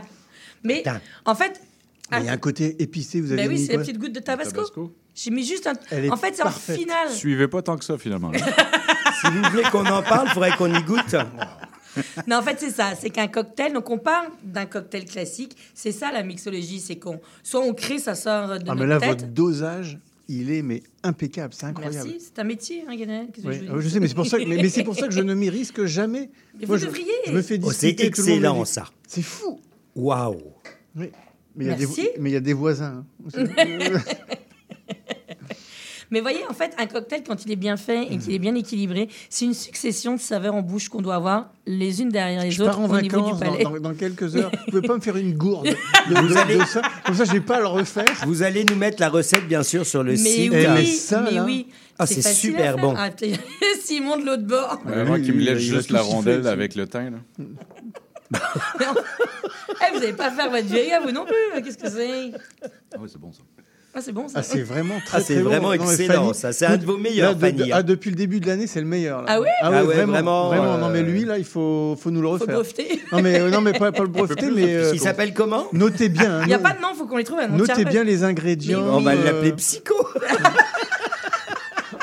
Avec- Avec les différents ingrédients, on a, euh, au final, on a à peu près le même taux d'alcool parce que dans celui-ci, on, on sent. On le sent pas. Ah, hein. ben non, parce c'est qu'en fait, on a le dangereux. jus. On a le jus qui vient comme. Vous pouvez me répéter les ingrédients? Donc on a, j'ai mis du jus de lime fraîchement pressé, Ouais. j'ai mis du sirop d'orange sanguine, donc trois gouttes de tabasco, euh, une Non, puis il y avait de l'ananas orange oui, là aussi. hein. du, du gobernador. Quoi les J'ai mis proportions une branche. orange? Ah, c'est- Moi, Ah bah, c'est moitié-moitié. Mais c'est moi, c'est ça. Vraiment, c'est C'est moitié-moitié. Ah même. bah, bah, tout à fait, parce que moi, je vais vous la refaire ça à la Mais- maison et ça goûte- va pas avoir ce c'est moitié orange, vous- moitié ananas. Vous aurez qu'à lire la recette sur Monsieur Bull et compagnie. C'est ça, vous allez sur ça. le site internet de Monsieur Bull et compagnie. Non, la aurez- page Facebook, La la page page Facebook, Facebook. pardon. Et vous aurez la recette cet après-midi. À défaut de suivre. Non, mais voilà. En tout cas, je voulais vraiment vous prouver c'est quoi un cocktail classique, comment on peut s'inspirer d'un cocktail classique pour twister et de créer, de faire une nouvelle variante en fait. Puis c'est ça notre métier. Soit comme je dis. Quand je crée un cocktail, des fois, ça va être un- je vais chercher une odeur, je vais trouver, je vais goûter un produit, puis je vais me dire, oh my god, ça pourrait se marier avec ça, et je, brode là-dessus. Ou parfois, on peut trouver un cocktail classique qui existe depuis longtemps. Ok, Ben, je parle d'entre soit 1903 ou 1872, quand- si on est au Chili ou si on est euh, au, Pérou pour euh, la création du, euh, du pisco sour. Mais voilà, de partir sur un- une base et puis de venir twister et de, de mettre au goût du jour. Donc, euh, Ah, vous l'avez vraiment sublimé, hein, c'est génial. Merci Ah oui, beaucoup. Ce que j'aime ça, euh, c'est que c'est ça, de pas mettre trop d'artifice non plus.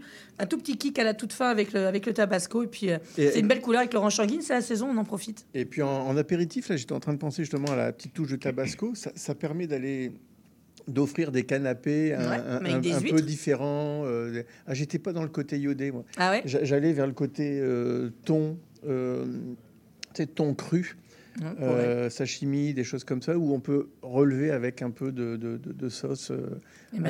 asiatique, Donc, tout en ça. tout cas, euh, Mais lui, mon trouvez-lui un nom, je sais jour. pas, je sais pas, on va, on va essayer de lui trouver Un un nom. brainstormons, brainstormons. Mais, euh, En tout cas, Tout ça pour dire que j'ai essayé de démystifier le, euh, le pisco. Ben, merci, De dire Fanny. que c'est bon, il y en a, et ça je les- El Gobernador, Et les 37 deux et 50 recettes, la 37,50 bouteille. avec Ah, le vraiment, El Gobernador, super, voilà, super, Reservado, Pisco de la maison Torres. Exact, Euh, les recettes vont être mises sur la page Facebook Monsieur Bull et compagnie. Je vous remercie, mes chers collègues, Pascal Patron, Simon Beaulieu, Fanny Gauthier, Noël Fourcroy, Yannick Achin, à la console technique Pierre Gauthier. Merci Pierre pour euh, toutes ces, ces belles musiques, la programmation musicale comme on dit.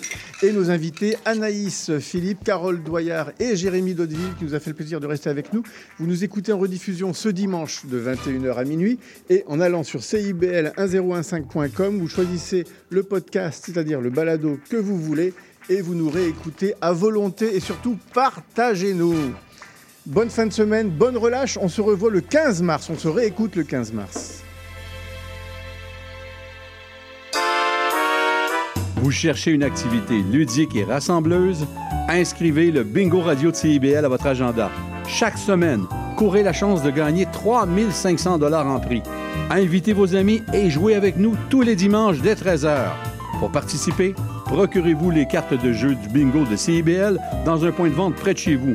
Pour trouver des lieux, visitez notre site web au cibl1015.com sous l'onglet Bingo Radio de CIBL. À dimanche prochain et bonne chance!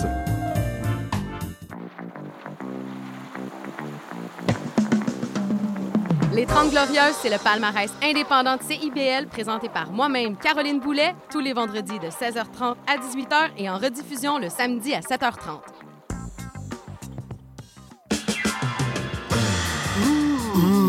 Décadence. Trois heures de musique deep house, soulful house, techno, disco et garage. Décadence. Les vendredis soirs dès minuit, Michael Terzian ouvre le bal à votre week-end. Votre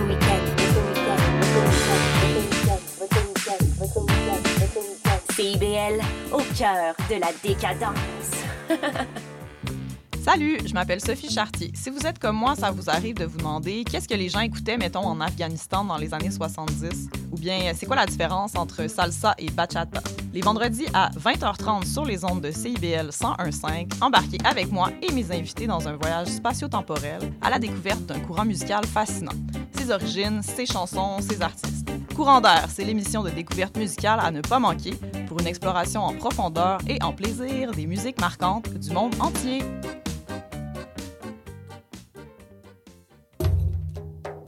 Trésor d'Orient est un programme musical artistique animé par Sami Hilal sur les ondes de CIBL 101.5 FM Montréal.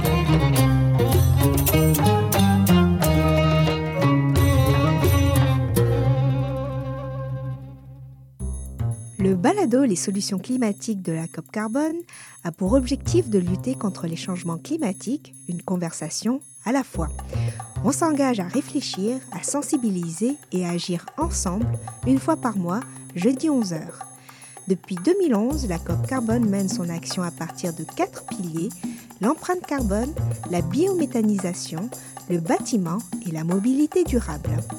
Ce balado sera animé par Géraldine Cadier-Mirales, Maya Saloum et Olivia Vu, toutes trois conseillères à la coop Carbone. C'est un rendez-vous jeudi 11h.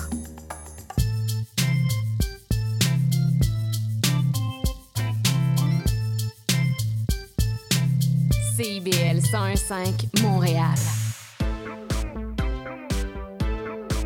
CIBL, au cœur de la culture. Une heure de rencontre, trois appels conférences, deux dossiers à